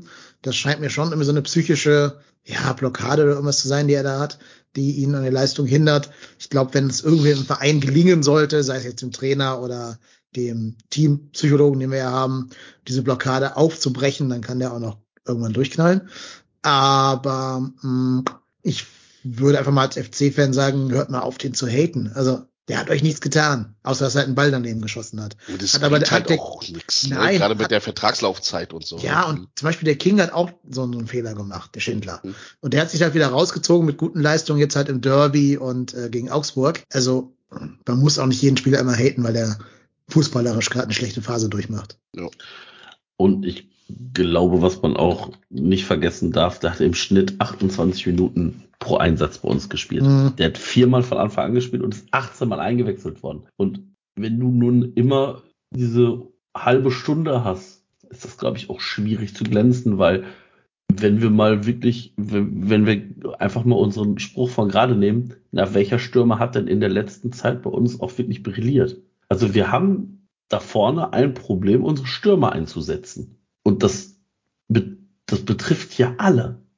Also es betrifft einen Adamien, das, das ist beim Selke so, es ist beim Tigges so, es ist ja nicht so, dass nur einer von drei oder vier Stürmern nicht funktioniert, sondern das scheint ja bei uns Stand jetzt ein grundsätzlicheres Problem zu sein. Und ähm, ich bin weit davon weg, ihn jetzt hier vom Hof zu jagen und zu verteufeln. Und auf der anderen Seite finde ich aber auch es richtig zu sagen, wenn Baumgart in einem Thielmann, in einem Husim Basic, in einem Lemperl, in einem Olesen, in einem Tigges oder in einem Lubicic mehr sieht für einen Einsatz, dann finde ich es aber auch völlig gerechtfertigt zu sagen, sorry, tut mir leid, sage es, mhm. das wird ein Spieltag ohne dich im ja. Kader. Weil ja, wir kommen jetzt genau, also durch diese, durch diese Rückkehren von Pedersen und Thielmann zum Beispiel, kommst du ja genau in diese Situation, dass du eben nicht mehr deinen Kader mit Jugendspielern auffüllen musst, um ihn voll zu kriegen, sondern dass es, du jetzt immer einen Streichkandidaten hast. Und nach Leistung aufstellen. Und nach Leistung aufstellen kannst. Und auch einfach vielleicht nach, nach möglich, also du musst ja auch deinen Kader so bauen, dass du für jede Möglichkeit einen Ersatzspieler hast. Und wenn du halt mit einem Stürmer spielst, dann brauchst du auch nicht Lemperle, ähm, Tigges, und Adamian mitnehmen in den Kader. Und Selke, ne? Mhm, ja. Also Selke, also, äh, auf die Bank setzen, meine ich jetzt. Ne? Also Selke war ja von Anfang an gesetzt. Auf der Bank saßen noch Tigges und Lemperle, die, ich sag mal, Stürmerpotenzial haben. Und Thielmann, naja, also kann das bestimmt auch, aber ist jetzt nicht seine Kernaufgabe. Und dann hast du noch einen Olesen, der eher so für dieses zentrale Element da ist. Du hast Lubicic für außen, du hast einen Thielmann für außen Du hast einen Husin Basic für Zentrale, du hast einen Pedersen für links und für gegebenenfalls Innenverteidigung und du hast einen Luca Kilian für die Innenverteidigung. Und das finde ich halt völlig gerechtfertigt. Und wenn das so ist, dann ist das halt so. Ich meine, aber jetzt, jetzt schon den Abgesang von Sages Adamian zu machen, finde ich, glaube ich, ein bisschen arg früh. äh, macht auch nicht so richtig viel Sinn. Und ich bin ja auch bei diesem ganzen Thema, ich meine, äh, Stürmertore äh, hatten wir ja die letzten, die letzten paar Folgen immer schon mal wieder als Diskussionsthema drin. Da ist natürlich auch immer die Frage, äh, dass dieses Henne-Ei-Problem, ne? Man kann natürlich sagen, die Stürmer treffen nicht, weil die Vorarbeiten nicht mehr so gut sind, oder aber die Vorarbeiten sind noch genauso gut, aber die Stürmer kriegen es von der Qualität einfach nicht hin. Und ähm, das fällt natürlich auch immer so ein bisschen schwer, wenn du weißt, okay, so ein Tigges hat halt auch schon mal einen Dreierpark dahingelegt, der hat auch schon mal Kopfballtore gemacht und das sind die gleichen, die die Vorlagen dann entsprechend liefern. Bei Selka, okay, da hast du dieses Beweisthema noch nicht, weil du hast ja jetzt noch nicht dieses sein Breakout-Spiel da irgendwie gehabt, wo du gesehen hast, ja, ja, der kann das schon alles. Der hat es aber durchaus hier und da an anderen Stellen mal bei seinen vorherigen, äh, ähm, bei seinen vorherigen äh, Positionen irgendwie nachgewiesen. Aber ist schon, ja, ja, ist schon ein bisschen schwierig gerade im Moment. Also ich würde da jetzt auch nicht äh, trauen zu sagen, ähm, das ist die eine alleinige Ursache. Es ist wahrscheinlich ein Mix aus beiden. Zum einen sind die Vorlagen nicht mehr, vielleicht nicht mehr ganz so gut, aber wir haben natürlich auch ein eklatantes Problem in der Abschlussstärke äh, der, der, der eigentlich nominellen Sturmreihe, bei dem, was eigentlich ihr Hauptjob sein sollte, nämlich Tore erzielen. Das wisst ihr ja. Ich meine, ihr habt ja gerade die ganzen Scorerpunkte und wer jetzt wo da unterwegs ist. Ähm, dass da unser Sechser mit drin ist, klar, mit der Qualität, die er natürlich hat, auch in diesem Kader, womit er natürlich auch ein Stück weit rausragt, aber äh, das ist schon, das ist schon äh, ein bisschen bezeichnend für das ganze Thema. Da kann ich aber jetzt gleich nochmal mit einflechten. Ähm, ich habe am Wochenende noch durch äh, ein, äh, äh eine Stammhörerperson äh, noch eine zusätzliche ähm, Saisonwette angetragen bekommen. Ähm, die Person möchte gerne äh, zwar anonym bleiben, aber wir wissen ja, wer es ist und ähm, hat äh, darauf gesetzt, dass sie äh, beziehungsweise er einen Betrag von 50 Euro die Saisonwette einzahlen wird, wenn noch einer unserer Stürmer, also benannter Sages Adamian, Devi Selke, Steffen Tigges, ich glaube Lemperle zählen wir mal auch noch mit dazu, das, das sollte schon passen, ähm, einer von den vier noch ein Tor macht. Das zeigt jetzt nicht so richtig viel ähm, Optimismus, was unsere Sturmreihe angeht am Ende des Tages. Was, was wir allerdings noch nicht geklärt haben, ist, ob Sebastian Andersen mit dazu gehört. Aber naja, ich glaube, da wird, äh, wird sich die Person dann auch noch so hinreißen lassen, wenn Sebastian Andersen ein Tor macht, das auch als erfüllte Wette dann gelten zu lassen. Hauptsache Tore. Mhm. Was für einer so eine Stürmer. Ja. Aber wenn wir mal ganz ehrlich sind, der theoretisch Bundesliga-tauglichste Stürmer, den wir haben. Was traurig ist, aber vermutlich wahr. Von seinem Track Record, was er bisher gemacht hat, ja. Und eigentlich auch von allen Eigenschaften, ne? Kopfballstärke. Ja. Mhm. Eigentlich hat der perfekte Baumgart-Spieler. Angenommen, der kommt jetzt morgen ans Geisbockheim und ist fit. Der macht ja wieder mit im, im Mannschaftstraining. Wird mhm. er noch mal eine Op Option hinten raus? Ich, boah, ich wüsste nicht, wieso man es nicht ausprobieren sollte.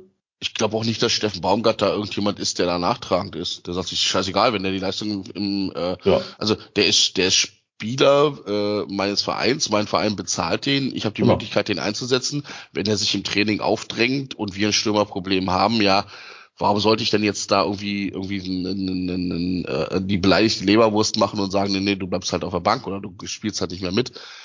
Es wäre natürlich wieder so ein typischer FC-Move, ein Spieler, den du längst abgeschrieben hast, dann wieder reinzuwerfen und dann äh, gerade mit der äh, äh, gerade mit der mit der ganzen schwebenden Vertrags- und Unterschriftssituation etc. dann zu sagen, ja gut, komm, dann kriegst du mal einen neuen Vertrag, wenn du jetzt in fünf Spielen fünf Tore machst, ne?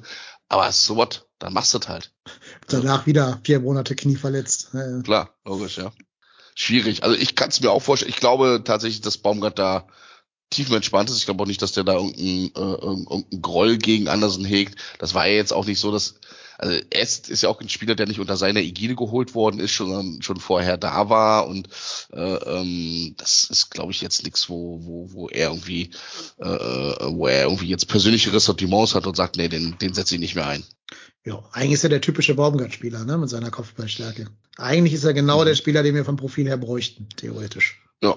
Wenn das Knie denn hält. Aber scheint ja, aber er ist jetzt wieder zumindest teilweise im Training. Ja, ja. Ne? Der ist wieder im Training. Also der scheint ja. hinten raus eine Option zu werden. Vielleicht der Limnios auch noch irgendwann, wobei da setzt Baumgart ja auf einen sehr langsamen Aufbau dieses Spielers mhm. nach der Verletzung. War jetzt ja. auch wieder nicht im Kader. 34. Spieltag 0-0 gegen Bayern, 89. Minute ja. Limnios auf, auf Andersen. es, es, hätte, es hätte so viel Vibes. Also bei Limnios finde ich, also macht es Sinn, ähm, ihn anders aufzubauen, weil Limnios im Normalfall nächstes Jahr noch Spieler bei uns ist. Mhm. Und ähm, ich sehe es bei Anderson so wie bei Reik, also wenn der fit ist und spieltauglich ist, ja, warum sollst du den nicht nehmen? Also, ich würde es machen. Und ich meine, du weißt ja jetzt auch nicht, was er für einen Plan hat irgendwo, ne? Also die Situation ist im Moment, dass er im Sommer ohne Vertrag dasteht. Und Genau. mit der Vita, dass er, dass Ja. er die letzten neun Monate quasi nicht einsatzfähig war und davor auch nur so alle zwei Monate mal für zwei Spiele oder sowas. Also ich glaube jetzt auch nicht, dass der wahnsinnig begehrt sein wird auf dem Markt. Äh, Ich kann mir eher vorstellen, dass er sich Richtung Heimat irgendwie orientiert, irgendwo Skandinavien in dem Bereich. Da wird er sicherlich nochmal äh, eine Position finden. Oder aber er sagt sich jetzt auch hier, danke Profifußball, das war's. Schöne Grüße. Ähm, so richtig ist mir das noch nicht klar. Ja, wir werden es erleben. Jo. Haben wir ja noch was über das äh, Spiel zu sagen? Sind wir so ein bisschen weit davon abgekommen. Mhm. Haben wir das 3-1 schon genug gewürdigt. Äh, schön für, für Linden Meiner, dass der nochmal sich selber belohnen Ja. konnte mit einem Tor. Vorarbeit haben wir schon gelohnt von, äh, gelobt von Dejan Jubicic. Jo. Wir können noch erwähnen, dass es so zwei Schreckenmomente gab, als äh, ich glaube, Bellio war das zweimal das Außennetz getroffen hat. Da haben wir schon ein paar im Stadion zweimal gejubelt. War aber zum Glück immer nur das Außennetz. Ähm, ja. Und ansonsten fand ich das so ab der 80. eigentlich eine sehr entspannte Schlussphase. Ja, ich meine, dafür, wie früh das 3-1 gefallen ist, was war das, 60. oder was, 59., 60. Ähm, ich war über mich selber überrascht, wie relaxed ich auf einmal war. Also ich dachte Ja. auch so, äh, oh Mist, äh, entscheidende Tore nicht zu früh schießen und so, ne, das ist ja auch immer so, ein- so ein Klassiker, aber irgendwie, als das 3-1 gefallen ist, hatte ich das für mich schon so abgebucht, aber, ja, easy, wird was. Ich gehe mal zum Getränkestand, ich hole mal noch ein Bierchen und äh, alles ganz entspannt und äh, ähm, hab dann oben gestanden, ein Zigarettchen geraucht und war da sehr, sehr, sehr, sehr relaxed bei dem ganzen Thema. Also ähm, es kam auch gefühlt nicht mehr, bei weitem nicht mehr so diese Druckphase auf die, ähm, die Augsburg da so Mitte, Ende der ersten Halbzeit aufgebaut hatte, wo sie ja den Anschlusstreffer geschafft haben. Ähm, die war ja jetzt auch nicht so brutal, ähm, aber die war schon merklich, dass äh, Augsburg da versucht hat. Und wie du äh, schon gesagt hast, ob es jetzt die 80. war, äh, ab der es losging, aber ich fand, das hat der FC dann schon ganz souverän runtermoderiert. Da war jetzt keine Situation mehr dabei, wo ich dachte, oha, jetzt äh, entgleitet uns das ganze Thema nochmal. Ja. Und äh, fast wäre noch die Pointe gewesen, dass Matze Olesen sein erstes Profitor gemacht hätte. Leider hat da Rafael Gikiewicz nicht mitgespielt. Es wäre noch schön gewesen, wenn der sich nochmal belohnt hätte, der ja auch stark kritisiert wurde nach diesem Dortmund-Auftritt, wenn der das 1-4 gemacht hätte. Jo, hätte ich gut gefunden. Hätte, hätte man Schleife dran gemacht, ne? Richtig. Ja, auf jeden Fall. Aber ich, ich glaube halt, auch da muss man auch sagen, das Spiel haben wir dann nach dem 3-1 schon deutlich souveräner runter moderiert. Ja, man muss, glaube ich, auch nochmal Chabot und Hübers da im äh, Defensivzentrum loben. Die haben ja alles weggehalten. Ich glaube nicht, dass äh, hier Marvin Schwebe bis auf diesen einen abgefälschten Freistoß da irgendwie einen Ball halten musste. Also insofern haben die ja schon eine ganze Menge wegverteidigt. Ja, der hat einen ganz entspannten Abend gehabt, das Gefühl hatte ich auch, ja. Ja. Mhm. Ja, dann würde ich vorschlagen, wir machen jetzt mal die Saisonspende ganz schnell. Mhm. Da müsste mir dann jemand eine Kapitelmarke setzen an dieser Stelle. Und dann gehen wir mal auf Augenblick. Ich muss kurz eine neue Spalte hier einfügen, eine Ja. Zeile einfügen. Ich habe gerade mal die Aufstellung hier, wen wir so alles als U19, äh Quatsch, U19, äh, als 2000er dabei haben. Also in der Startelf war es nur Martel, ne? Mhm. Genau. Und dann sind ja noch reingekommen Olesen und Thielmann. Also drei. Ja. Gut, dann brauchen wir noch die Tore. Äh, drei Tore. Ein Tor bringt zwei Euro, drei mal zwei sind sechs Euro, sind wir bei neun Euro Mhm. in Summe. Und ich glaube, das war's, ne? Das Worte, ne? Ja. Ich muss mal ganz kurz bei mir das Fenster machen, Sekunde. Da hat draußen gerade einer den Party Express gestartet. Ich bin sofort wieder da. auf der, auf der Reeperbahn passiert das schon mal. Übrigens, ich habe hier gerade noch in unserem, unserer Liste einen wunderbaren Eintrag gefunden. Der wird dich jetzt tangieren, Marco. Und zwar steht hier, Marco macht sich einen Trikotvlog von Tigges, wenn Tigges so viele Tore oder mehr schießt als Modest. ja. Noch ist die Saison nicht vorbei. Nee, weiß ich, aber hast du das Vertrauen in Anthony Modest? Also ich, ich nicht. Hm, nee, nee. Also, mh, ich glaube, das ist, ähm, ich kann mich daran erinnern, als der Erik äh, von seiner Wette mit seinem, äh, mit seiner Familie erzählte, ähm, mit Modest, habe ich, glaube ich, äh, in dem Zuge gesagt, also wenn das passiert, ähm, kriegt äh, Tigges bei mir einen Trikotflock, ja. So habe ich das auch in Erinnerung, ja. Mhm. Ja, ja, aber das wird ja passieren. Also Modest wird ja im Leben keine drei Tore mehr schießen. Nö. Ich glaube, der wird auch keine drei Minuten mehr für Dortmund spielen. Ja, eben. Das ist mein Also Gefühl, ja, ja. Überleg dir schon mal, welches Trikot du haben willst, ob das neue oder von diesem Jahr eins. Nö, von diesem Jahr. Also das wird wahrscheinlich dann, ich, wie ich mich kenne, werde ich dann nochmal äh, gucken, welches Trikot, vielleicht das blaue im Nachgang der Saison, Ja. wenn das ein bisschen reduziert ist. Du müsstest mal gucken, welches er bei seinem, seinem äh, Dreierpack gegen Augsburg getragen hat. Ob das das, das Heimtrikot war oder Ja, welches. das Heimtrikot, oder? bestimmt. ne? Ich weiß es auch Ja. nicht mehr, aber bestimmt. Ja, Moment, der Dreierpack war doch gegen Bremen. Äh, gegen Bremen, ne? äh, gegen Bremen, ja klar, Ja. logisch. Mhm. Ja. Augsburg waren ja nur zwei Tore. Ja, Der schlecht. Loser. Ja. Was für ein Lappen, ey, ernsthaft. Ja. Ja, ja. ja, mal gucken, was das wird. Also ich bin auch äh, noch sehr, sehr gespannt. Einfach mal für den Rest der, der Saison, aber spezifisch auch für nächstes Jahr dann irgendwie, wie wir uns da stürmerpositionsmäßig aufstellen und was es dann auch für eine Veränderung geben wird. Na, Da liegt noch einiges an Heimat. Ja, pf, äh, naja, klar. Also du musst ja dann, musst dich ja dann schon auch irgendwann mal äh, ähm, vielleicht festlegen nach einer kompletten Vorbereitung dann, wer ist denn dein Stürmer Number One? Wer ist denn das tatsächlich vorne drin? Bleibt das Selke? Wird es vielleicht irgendwie Tickets werden? Hat Adamian dann vielleicht irgendwie mal diesen Schritt nach vorne gemacht? Äh, kriegt vielleicht einfach mal das, was äh, äh, Dennis die ganze Zeit predigt, vielleicht auch ein Lemperle mal eine Chance von Anfang an. Ne? Ähm, bisschen was am Potenzial ist schon da. ja, man muss noch überlegen, ob Florian Dietz bei der ersten Mannschaft bleibt, also ob du drei von diesen Kühlschränken brauchst Mhm. oder ob der nicht vielleicht der U21 doch ein bisschen mehr helfen könnte als einer von den drei Spielern, die man einsetzen darf, über 21. Ja. Äh, ja, gut. Dann würde ich mal Folgendes vorschlagen. Mhm. Und zwar hat uns der liebe Erik in Abwesenheit Fragen über den FSV Mainz 05 geschickt. Ach du Scheiße, Mhm. ja, stimmt. Habt, die haben wir habt auch ihr Bock auf diesen, den nächsten Sympathieträgerverein? Super, ich freue mich. Ich bin, ich, du hast es ja schon vorangekündigt, ich bin sehr gespannt auf äh, äh, äh, Erik. Entwickelt da ja eine äh, in, in meinen Augen schon fast etwas manische Begeisterung, was Fragen über so eine, so eine Also die unnötige E-Mail Vereinigung angeht. Äh, Die E-Mail ist extrem lang. Ich sag mal so. okay. Alter. Normalerweise kriege ich nur für solche langen E-Mails von Leuten, die Kinder haben, wenn ich wieder Mist gebaut habe und Ärger kriege von Eltern. Aber äh, ja, in dem Fall Alles nicht. klar. Ja, los, Spielregel. Überrasch vor, was. Erik geschrieben hat. Also, Ah, Spielregel. wenn er schon Spielregeln schreibt, Ja, wie, ja, so, klar. wie bei so einem Würfelspiel hier, so bei Ja, natürlich. äh, Aber ihr müsst jetzt gut- oder so ein Scheiß. Ihr müsst jetzt gut aufpassen, es wird jetzt ein bisschen, ein bisschen komplexer hier alles. Brauche ich jetzt einen Zettel und einen Stift und muss das mitschreiben, oder ja, was? wir kriegen das zusammen, glaube ich, so. Okay, Also. Quiz-Teilnehmer sind Marco und Reik. Mhm. Dennis hat sich freiwillig dazu bereit erklärt, den neutralen Moderator zu machen. Er darf also nicht mitraten. Da Erik heute nicht bei der Aufnahme teilnehmen kann, wird es keine Abstaubermöglichkeiten geben. Wird eine Frage von beiden Teilnehmern falsch oder gar nicht beantwortet, erhält Daniel in Abwesenheit den Punkt. Also wenn ihr beiden nicht wisst, kriegt Daniel einen Punkt. Ja. Schreibt Erik. Ich lese das hier nur vor. Ich bin nicht der, Okay. der Master of Ceremony hier. Steht es am Ende unentschieden, gibt es kein Stechen, sondern derjenige, der die dritte Frage richtig beantwortet hat, das ist, glaube ich, eine Schätzfrage, schätze ich, äh, glaube ich mal, der ist nächste Woche der Fragensteller. Mhm. Ja. Ja. Okay. Und was ist, wenn keiner von uns die dritte Frage gemacht hat? Das Also, ist, glaube ich, eine dann- Schätzfrage. Also da muss ja einer von beiden gewinnen. So. Muss einer zumindest dicht da dran sein an den ganzen Bums. Wer Glaube ist ich denn da- zumindest. wer ist denn nicht, dann überhaupt-. Wer ist denn dann überhaupt danach dran? Ist das Freiburg dann schon?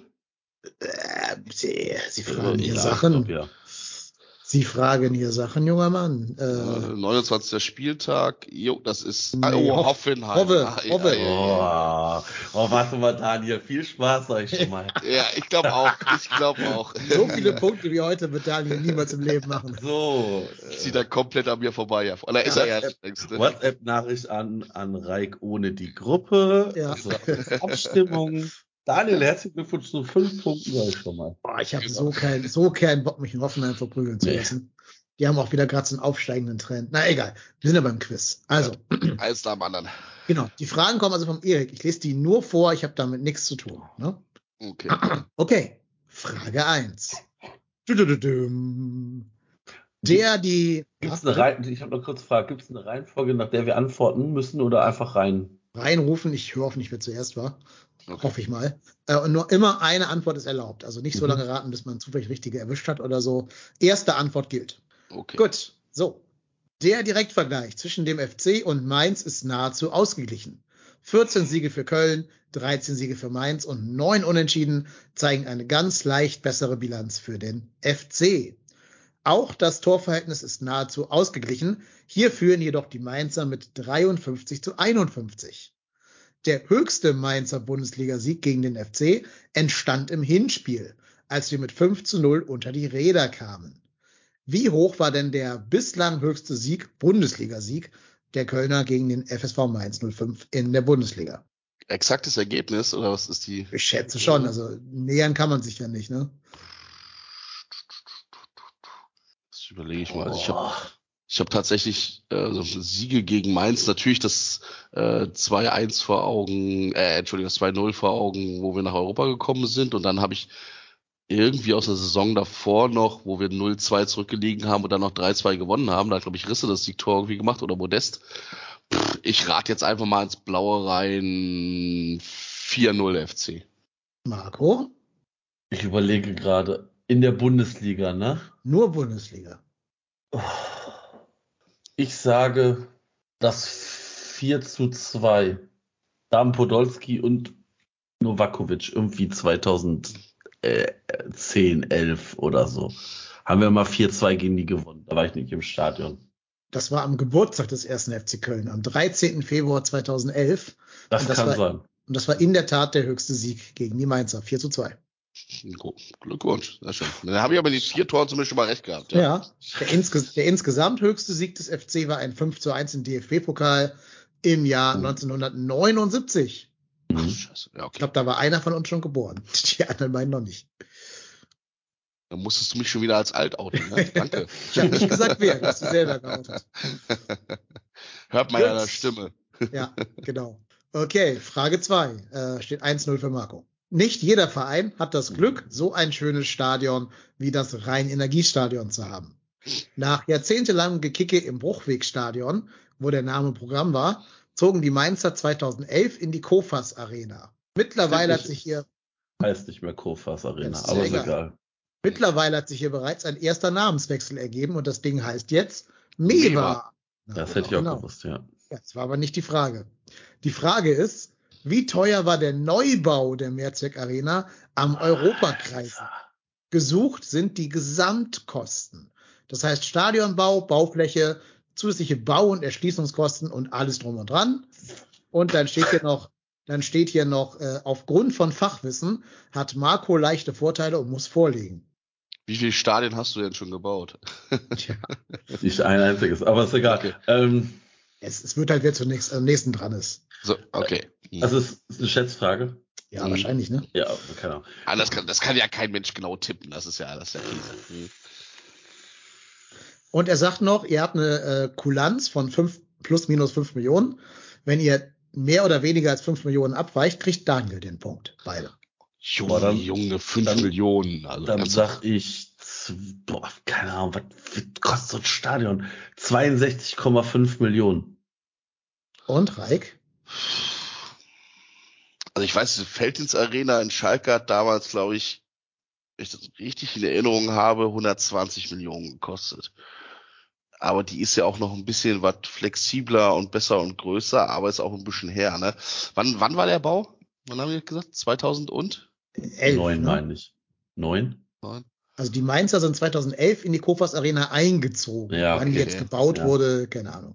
Jo, das ist jetzt in Mainz, das Ding liegt draußen, sieht aus wie ein Baumarkt. Ähm, ich sag einmal mal 50 Millionen Euro. Dann kriegt Daniel den Punkt, weil ihr bald diese 5 Millionen Grenze da gerissen habt. Es wären 70 Millionen gewesen. Okay. Mhm. Okay. Boah, da war man mit den 62,5 schon sehr, sehr dicht Ja, ja, dran. nah ich hätte das gelten aber- lassen als Showmaster, aber okay. Wir, er schreibt extra 5 Millionen da rein. Das heißt, da muss ich mich dann dran halten. Ja, ich glaube auch Marco ärgert sich jetzt nicht so wesentlich, dass Daniel dieser Kelch, mir auf einen 1-1. näher kommt. Ne? Aber auch Eins, geil, eins. das so, puh, schade, ist aber schade. Ist aber Ja. schade. So, Gut, jetzt kommt die Frage, die entscheidet, wer die nächste Frage, also wer gegen Hoffenheim da vorbereiten muss. Okay. Das heißt, jetzt ist die Frage, wo es vielleicht Sinn macht zu schweigen und Daniel den Punkt zu geben. Und zwar, Mainz hat in der Vergangenheit bereits viele hohe Transfererlöse erzielt. Unvergessen aus FC-Sicht der Transfer von John Cordoba in der Saison 2017, 2018 für leicht überzogene 17 Millionen Euro. In der FSV-Historie ist dies aber nur der dritthöchste Transfererlös. Welcher Spieler brachte die bislang höchste Ablösesumme für die Mainzer ein? Ist doch keine Schätzfrage. Welcher Spieler? Also welcher Spieler hat das meiste Geld gekostet, als er Mainz verlassen hat? Ich schwanke zwischen zweien tatsächlich. Ich weiß es, glaube ich. Ich sag einfach mal, äh, ähm, also wie gesagt, ich habe zwei im Kopf. Ich sag jetzt einfach mal, es war aber Nia KT. Nee. Weil der ist doch jetzt, äh, ist doch in, äh, auf die Insel gegangen. Ich glaube, die haben relativ viel für den bezahlt. Also, ich glaube, es war, scheiße, wie heißt der denn nach Dortmund? Das wäre Nummer zwei gewesen. Oh, wie hieß es? Tja, Das, müsste man jetzt wissen. Wenn es denn stimmt. ich sag, wie hieß der Diallo? Ja, Diallo. Diallo, Diala, Diala, Diallo, Äh, Diallo ist das. Diallo, ne? Da die erste Antwort hier zählt, ist es Diallo und das ist richtig. Scheiße. Für 28 Tatsächlich. Millionen zum BVB. Ja, Platz das war zwei nämlich ist- unfassbar viel. Mhm. Ja, Platz zwei Schirle ist dazwischen, oder? Platz oder so ein Scheiß bestimmt, ne? Mhm. Jean-Philippe Gibbermann für 25 Millionen zu Everton. Okay. Everton. Everton. Die haben 28 Ja. Millionen Euro für Ja. den bezahlt. Ah, Ja, ja, ja, ja, ja. Dortmund ist auch, ist auch eine Geldverbrennungsmaschine vor den Herren, eigentlich ey. Das Spielt er noch in? Paris er oder? Dortmund? Ist der nicht bei Mhm. Paris irgendwas zwischendurch mal gewesen? Bei PSG? Oder? echt ist er zur PSG gegangen? Oh. Keine Ahnung. Oh, der spielt jetzt bei Rasenballsport Leipzig. Das wusste ich auch nicht. Nein, ernsthaft? Abdu Diallo, ja. Ist das Der ist für richtige? 32 Ja. Millionen von Dortmund nach Paris gegangen. Ja, ja, klar. Und Alles dann von klar. da für 18 zu Leipzig. Hätte ich nicht gewusst. Alles klar. Herzlichen Alles klar. Glückwunsch. Herzlichen Glückwunsch. Herzlich, also tatsächlich muss ich dem. BVB jetzt gerade Kredit, zu- Kredit zollen, dass die aus dem sogar noch Geld rausgeschlagen haben. Ich meine, der ist ja, auch Ja. erst, der war da jung, ne? Der war irgendwie 20 oder 21 Der oder ist so. jetzt der ist 26. 26. Ja. Der hat insgesamt schon 66 Millionen Euro bewegt. Boah. Muss ich mal reintun. Ja. Spielt Ja, er irgendeine Rolle bei, bei, bei Leipzig? Ich kann mich nicht dran erinnern, weil ich ihn das letzte Mal auf dem Feld gesehen hätte. Fünf Spiele dieser Bundesliga-Saison, 437 Minuten. Herzlichen Aber der Glückwunsch. ist- Da wird Kapital verletzt. total sinnvoll investiert. Ja, aber ist er verletzt? Das weiß ich jetzt nicht. Das kann ich nicht rausfinden. Ah, Das machen wir doch nicht meine Geschichte kaputt. Ja. Okay. Jo. 2-1 für Marco. Ist aber nur geliehen, also der gehört noch PSG. Mhm. Genau. Okay, weiter geht's. Äh, Wie viel hat denn Mateta gebracht? Weißt du das? Nee, weißt du nicht, nee, ne? weiß ich nicht, aber kann ich rausfinden. Mhm. Mal ist mein Opfer mal Täter. Crystal Palace. Ähm, ach, nicht viel. Der ist für 15 Millionen, also in relativ Okay. gesehen nicht viel. Okay. Für 15 Millionen nach Crystal Für, Palace. für englisches Geld äh, Ja, ja. nicht wie, nicht, ja. Nee, nicht so viel. Wie, wie hieß der nochmal, dieser eine Innenverteidiger, der der schnellste Spieler der Liga war, der von Mainz weg ist? Ja, KT meinst du, oder? Nee, nein. Ähm, Schnellste Innenverteidiger? ja, ja, Ah, ja. Boezi, nee, nicht Boezi. Nee, So nein, Just andere. oder was? Saint-Just, genau, der war da auch Mhm. für recht viel weg, oder? Ja, der ist doch, glaube ich, nach Portugal. Portugal meine ich jetzt Benfica, ich meine Benfica Sporting, Lissabon oder so. Sporting. Sporting, okay. Ich hab's Mhm. gerade gefunden. Ja. Ah, Okay, 16 Millionen. Naja, dann haben die aber richtig viel Kohle verdient, die Mainzer, ne, wenn du das so hörst. Ja, die haben ja hier auch mit Karius, Müller. Ja, Und die haben, ich weiß noch, dass die so, hier, wie hieß denn noch mal der mit diesen blonden Haaren? So ein People of Color mit ganz blond gefärbten Haaren. ähm, Kunde, Der- der- nein, ne, oder?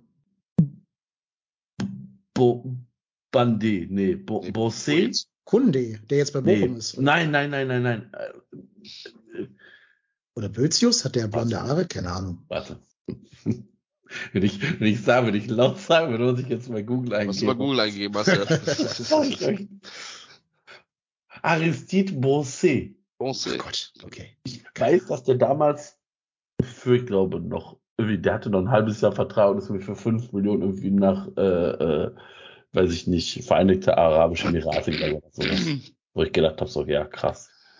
Ja, aber ich meine, die, wo, die haben die denn kriegen, eigentlich, wo haben die denn eigentlich diesen verdammt guten Draht nach Frankreich hin? Die haben ja reihenweise da jetzt schon französische äh, Junioren-Nachwuchsspieler. Haben die da irgendwie einen Scout, der da total tief drin ist, irgendwie in dem ganzen Thema, Keine oder weil er noch so dicht dran ist. Ja, Es ist ja schon, das ist ja schon, schon eklatant, ne? wenn du dir mal die letzten fünf, sechs Jahre anguckst und dann davor hast du ja nochmal hier dieses Bruchweg-Boys-Gehampel gehabt da mit Schürle und Holtby und so. Ähm, aber das ist ja jetzt in den letzten Jahren, die haben sich da ja extrem drauf spezialisiert, gerade die ganzen jungen Franzosen an abzugreifen, ne? Ja, es hat auch einen Markt, ne? Da Ich, gibt's ja, sagen, ich glaube, in, in Frankreich hast du einen relativ guten Markt und ähm, kann ich mir auch gut vorstellen. ja, und in Frankreich, selbst wenn du den Spieler holst, der irgendwie in Frankreich selber der 200. Innenverteidiger ist, also auf der Position, ist das Mhm. immer noch in Deutschland so der zehntbeste wahrscheinlich. Ja. Das ist einfach Brauchst- extrem krass.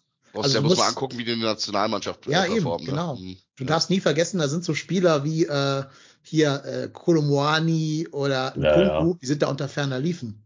Mhm. Die wären sogar in Deutschland Stammspieler jeweils. Also. Und was Ja. man Mainz ja auch lassen muss, die kriegen das ja auch hin, für so, für so Kaderleichen noch viel Geld zu verdienen. Ne? So zwei Millionen für Luca Kilian hat ja irgend so ein dummer Bundesligist bezahlt. Äh, David Nemeth zu St. Pauli 1,3 Millionen. Das sind so die Spieler, die wir halt mit einer Abfindung vom Hof schicken. Wobei der in der äh, der, Vergangenheit. der Nemeth funktioniert tatsächlich sehr, sehr gut bei St. Pauli. Muss Ja, ja, sagen, der ist ja jetzt in der, in der Pause rübergegangen und Ja. äh, diese zehn Spiele Siegeserie, die die jetzt haben, das ist ganz wesentlich auch damit, also auch, dass der Medic jetzt nach Verletzung wieder zurück ist, aber die haben halt eine extrem stabile Innenverteidigung dort, ja. Lu Luca Kilian hat bei uns ja auch teilweise gezündet. Also so ist es ja nicht, aber Ich ja. trotz allem hätten wir für die zusammen nicht dreieinhalb Millionen bekommen als FC. Ja. Naja, es geht weiter mit den Fragen. Mhm. So, Ja, das- Erik schreibt, Köln-Mainzer Woche. Nicht nur die Profis spielen gegeneinander, auch die A-Jugend. Und zwar handelt es sich hierbei um das Halbfinale um die deutsche Meisterschaft.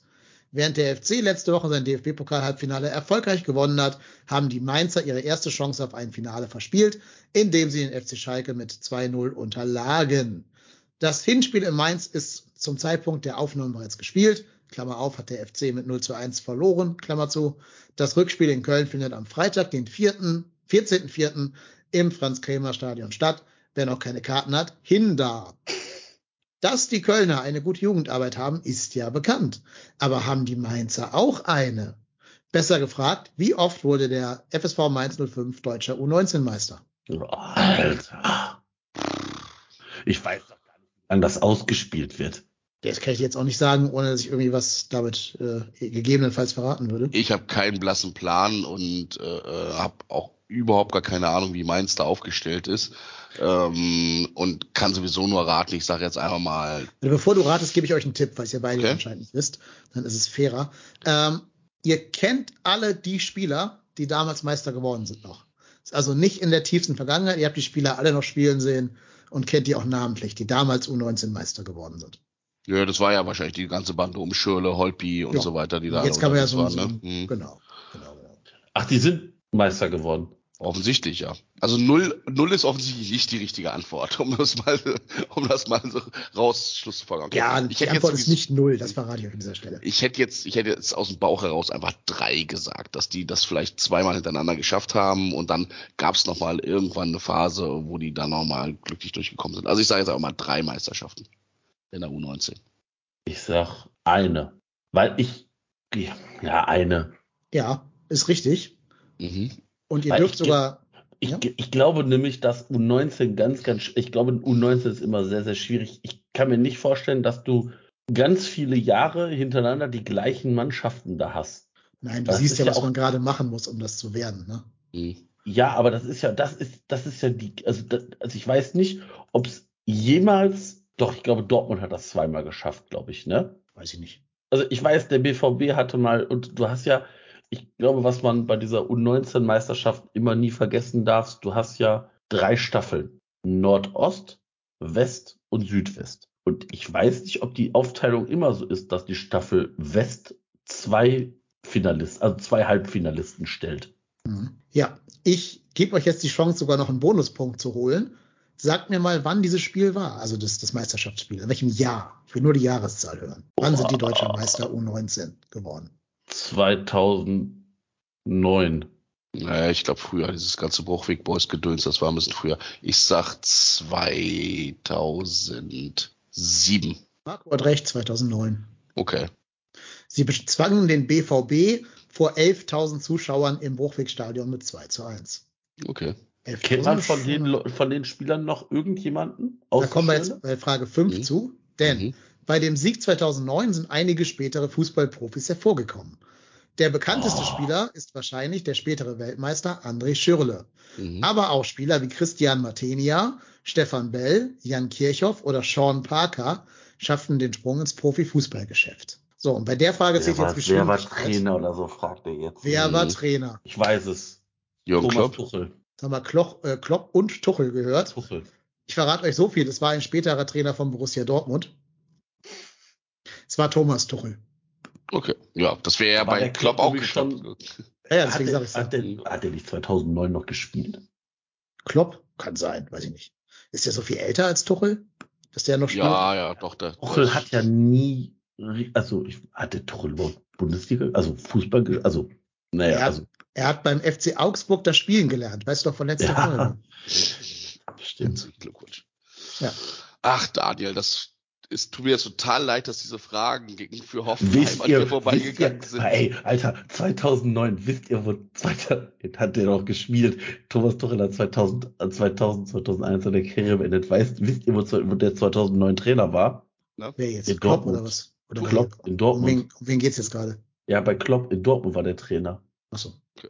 Ja, kommt denn? Der war immer sieben Jahre Ja, ja. bei seinem Ja, Verein. ja, genau. Ja, du musst ja unmittelbar vorher gewesen sein, ne? Irgendwie so, so 2007, 2008 ist er dann wahrscheinlich irgendwie nach Dortmund gegangen, ne? Alter, ich habe jetzt mal gerade mir aufgerufen, äh, äh, A-Junioren 2019. Wisst ihr, wer da bei Dortmund gespielt hat? In der Innenverteidigung? 2019. 19? Äh, U9 neun. 2009 in diesem Meisterfinale, Mhm. wer da Innenverteidigung gespielt hat bei Dortmund? Oh, Lasse Subich. okay. Ja. Mittlerweile in Südamerika, ne? Äh, Südafrika, meine ich. Südafrika. Glaube aber auch, ich glaube aber, Sobich ist auch einer, in der Jugend hat der einfach auch Vorteile gehabt, weil er halt zwei Meter groß ist. Ja, das Ja. ist dieses Aging-Thema. Ja, ne? Eben. Ist halt wie Mukoko, der war einfach immer der krasseste Typ körperlich in seiner Altersklasse. Da kannst du dann schon mal dominieren. Und dann geht's in den Herrenbereich und da wird die Luft dann schon ein bisschen dünner. Ja, ich glaube, Lasse hat auch eine schlechte Zeit hier in Köln gehabt. Der war, Ja. also was sonst so drumrum in, in so bei Hannover, bei St. Pauli und so weiter, da hat er immer gut funktioniert. Äh, er hat einfach einmal auch eine schlechte Zeit gehabt hier beim FC und da war es halt auch drumherum alles, naja, alles so ein bisschen, so ein bisschen Daniel mau eher. Ne? Ginczek hat da gespielt. Mario? Götze. Mhm. Ah, Kevin Großkreuz? ah, ah. Nee, der hat da schon Profis gespielt. Achso. Ich dachte, das. Marco Schiepermann, Ginczek, Tolgay Arslan, Fabian und Mario Götze. Marc Hornschuh hat, glaube ich, auch mal Profis gespielt. Mhm. Hornschuh war auch mal bei St. Pauli. Ja. Haben es aber einige geschafft, den Sprung da Ja, ja. anscheinend. Ja, aber Ah, Holt, Holtby war doch da auch mit drin, oder? Bei, bei Mainz? Das war doch damals dieses, dieses Schürle-Holtby-Gedöns, wo die alle dann äh, da irgendwas mit Boyband draus gemacht haben oder so ein Quatsch. Louis Harry Holtby. Kam Ja. der wirklich da aus dieser U19-Generation? Ich weiß es nicht. Das weiß ich tatsächlich auch nicht. Ich weiß nur, dass sie dann nachher in Mainz, dann waren es ja die, die Bruchweg-Boys. Ja, ja, das weiß ich. Jetzt bei Holstein Kiel zwischen Ersatzbank und äh, Startelf. Ja, gab's heute auch so ein schönes Bild, als heute Kiel gegen Hansa Rostock gespielt hat. Das äh, Matchday-Bild ähm, auf der einen Seite hier der Van Drongelen im, im Rostock-Trikot und Holtby daneben im Kiel-Trikot. Da er so, ja, alle, alle HSVer und alle St. Paulianer freuen sich richtig über das Bild, ja. Ja. Holtby hat übrigens damals schon Schalke Profimannschaft gespielt. Okay. Mhm. Die haben drei Millionen für den bezahlt, ne? Ja. Schalke. Ja, krass. Ja. Aber ich weiß, dass Holtby damals auch so der heiße Scheiß war, ne? Ja, ja. Ja. ja. Ich meine, der hatte mal einen Marktwert von 11 Millionen zwischendurch, als er nach Tottenham gegangen ist. Naja, und was hat, was hat der BVB damals bezahlt, als sie Schürle geholt haben? 30 Millionen, 33 Millionen oder Ja. sowas? Aus auch Chelsea viel. zurückgeholt haben? Wow. Wir wieder beim, beim Thema der äh, Geldvernichtungsmaschine Dortmund wären. Ja, das ist, äh, ich finde, das gerät doch immer so ein bisschen aus dem Fokus raus. Ne? nicht- Alle ist der schreien immer nur bei aus- Bayern und Ist äh, Schöne Dortmund, damals ja. nicht irgendwie aus Moskau gekommen? St. Petersburg könnte es gewesen sein, Äh, aber ich meine, er ist aus Chelsea gekommen. Also, der war, äh, der ist von Wolfsburg nach, nee, wo fangen wir denn mal an? Der ist von Leverkusen nach Chelsea, von Chelsea nach Wolfsburg, von Wolfsburg nach Dortmund, von Dortmund nach Fulham, von Fulham nach Dortmund, von Dortmund nach Moskau. Ja, Und dann- aber, Reich hat aber recht, 30 Millionen an Chelsea überwiesen. Ja. Wahnsinn. Ja, Nee. und 32 Millionen hat Chelsea für den. 32 an Wolfsburg. Ja, nee, von Ja. Wolfsburg ist der gekommen. genau. Hallo, der war Weltmeister. Das muss Ja. doch wohl zählen. Das ist Überhaupt, der, der hat 100 Millionen Ablöse in seiner Karriere bewegt, ne? Zusammen addiert. Wahnsinn. Ja. Und jetzt habe ich irgend so ein Bild auf irgendeinem Netzwerk gesehen, wie er mit freiem Oberkörper auf irgendeinen Berg raufgeklettert ist und das als die tollste Experience in seinem Leben verkauft hat. Diese ganzen Lebensoptimierer auf diesen sozialen Netzwerken, die gehen mir auch so hart auf den Sender. Ey, Ja, meine gut. Güte. Leute, steigt auf irgendwelche Berge, aber da müsst ihr mir noch nicht verkaufen, dass das die tollste Erfahrung eures Lebens war. Und selbst wenn es das war, behaltet es doch für euch. Bitte. Gut vorhin. Danke. So, jetzt zum Spiel gegen Mainz. Ja. Der äh, Erik war gerade so nett, um schon die Statistik zu nennen, wie es da ausgesehen hat. Relativ ausgeglichen. Äh, das Hinspiel haben wir, glaube ich, alle noch in schlechtester Erinnerung. Das darf man nicht vergessen, das war ja auch mit einem Platzverweis garniert. Ne? Also Mhm. ob wir das in, Unterzahl, äh, in Gleichzahl auch so dramatisch verloren hätten, sei mal dahingestellt. Aber was erwartet ihr für das Rückspiel? Schwierig. Also ich bin da nicht optimistisch, ehrlich gesagt. Mainz hat im Moment auch einen ganz guten Lauf, auch wenn sie jetzt gegen Werder Bremen nur 2-2 gespielt haben. Aber ich mal so dieses Spiel gegen Leipzig vor Augen habe, gut, da hat Leipzig auch nicht so gut performt, aber die musste auch erstmal 3-0 aus dem Stadion hauen. Und die haben halt, das ist ähnlich wie, wie ein bisschen wie Augsburg auch, äh, also eine unfassbar unangenehme äh, Spielweise. Mir persönlich geht der Bo Svensson auch richtig hart auf den Senkel, wenn ich den am Seitenrand sehe. Ich glaube, wenn der selber, wenn der bei uns Trainer wäre, würde ich den feiern äh, mit seiner Art. Das ist ja auch so ein bisschen Baumgart-Verschnitt. Ich finde den einfach noch ein bisschen aggressiver. Ähm, das würden wahrscheinlich Mainz-Fans als äh, äh, ähm, ja so mehr so äh, äh, protektisch äh, äh, für seine Mannschaft irgendwie sehen, aber ähm, ich finde Mainz immer unfassbar unangenehm zu spielen und ich meine, das war jetzt nicht das erste Mal, dass wir uns da so eine gefangen haben in Mainz. Ich kann mich auch noch an so einige andere Spiele erinnern, wo wir auch nicht so gut ausgesehen haben. Ähm, ich hoffe, dass uns jetzt dieser Auswärtssieg in Augsburg ein bisschen mehr Selbstvertrauen eingeimpft hat, gezeigt hat, hey, wir können auch gegen solche Mannschaften gewinnen, weil es sind ja eigentlich genau die Spiele, die uns immer sehr, sehr schwer fallen, wo wir gegen Dortmund und gegen Bayern und gegen Leipzig und wer auch immer da rumspringt, äh, tun wir uns ja in aller Regel ganz, äh, äh, ja, sind wir ganz gut unterwegs und wir tun uns ja eigentlich gegen diese Mannschaften schwer, mit denen wir so vermeintlich auf Augenhöhe unterwegs sind. Ähm, alles, was mehr als null Punkte sind, äh, würde ich nehmen. Also ich sag mal, tipp mal auf ein 1 zu 1 und wird, glaube ich, ein relativ unansehnliches Spiel. Ich weiß auf jeden Fall, welcher Spieler von Mainz uns äh, extrem vor Probleme stellen wird. Das ist Mhm. deren, deren äh, Mittelstürmer, dieser Ajork. Das ist Ja. genau die Ja. Sorte Spieler, die wir hassen. Ja. Franzose schon wieder, ne? Mein Jo. Mhm. Auch. Aber hat auch mal eben schlanke 6 Millionen gekostet. Ne? Also Den haben die gekauft für 6 Millionen Euro. ja, ne? ja. Die haben überhaupt einiges an Geld für interessante Spieler Mhm. bewegt. Ne? Also wir haben ja gerade gehört, dass die viel Geld auch eingenommen haben durch Verkäufe. Aber Mhm. wenn du hier siehst, die haben für Ajork 6 Millionen, für Fulgini 6 Millionen, äh, Maxim Leitsch 3,5 Millionen, Andreas Hansche Olsen 2,5 Millionen, gut, Mhm. Ingwertsen kennt man 2,5 Millionen, Delano Burg Zorg 2 Millionen. Ja, Ja, Ja, aber wenn du natürlich auch mal dann auch 20 Millionen für Niakate und Stajus Ja, ja, einnimmst, klar. ne, dann Mhm. kannst du dir das halt auch leisten. klar. Ich finde übrigens eh, die haben so eine Mannschaft, da kenne ich kaum einen Spieler drin. Ich bin die gerade mal durchgegangen. Ich lese mal jetzt nur Spieler vor, die so um die 20 Einsätze hatten diese Saison. Aaron, keine Ahnung, nie gehört. Anthony Kachi oder Kaki oder wie immer das ausgesprochen wird. C-A-C-I. ist der Aaron, ist das nicht der Wittmer? Nee, das ist Silvan. Wiedmar, das ist ein Okay. anderer. Das ist ein Schweizer. Nee, Aaron ist ein äh, Spanier tatsächlich. Aber auch ein Mhm. Innenverteidiger. Mhm. Dann Aaron Martin heißt der. Ja, hier steht nur Aaron McKicker, Okay. keine Mhm. Ahnung. Ja. Äh, Edmilson Fernandes.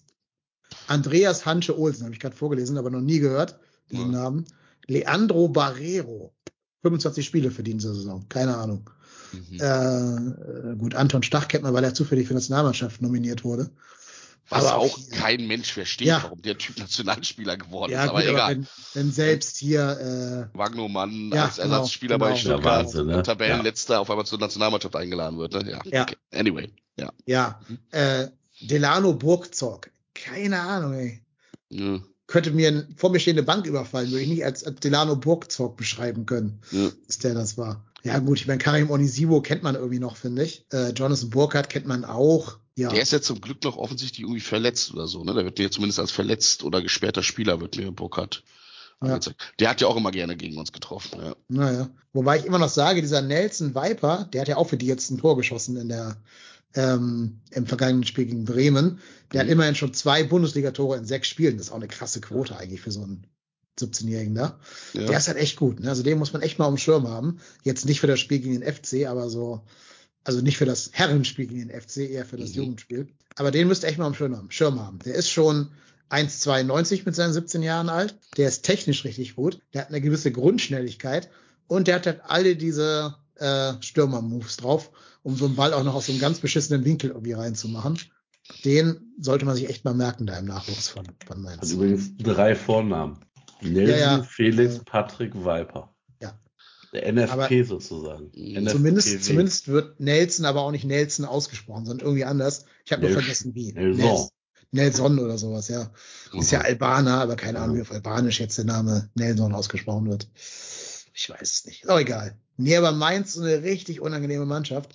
Die sind halt genauso anti wie Augsburg, aber können dabei noch Fußball spielen.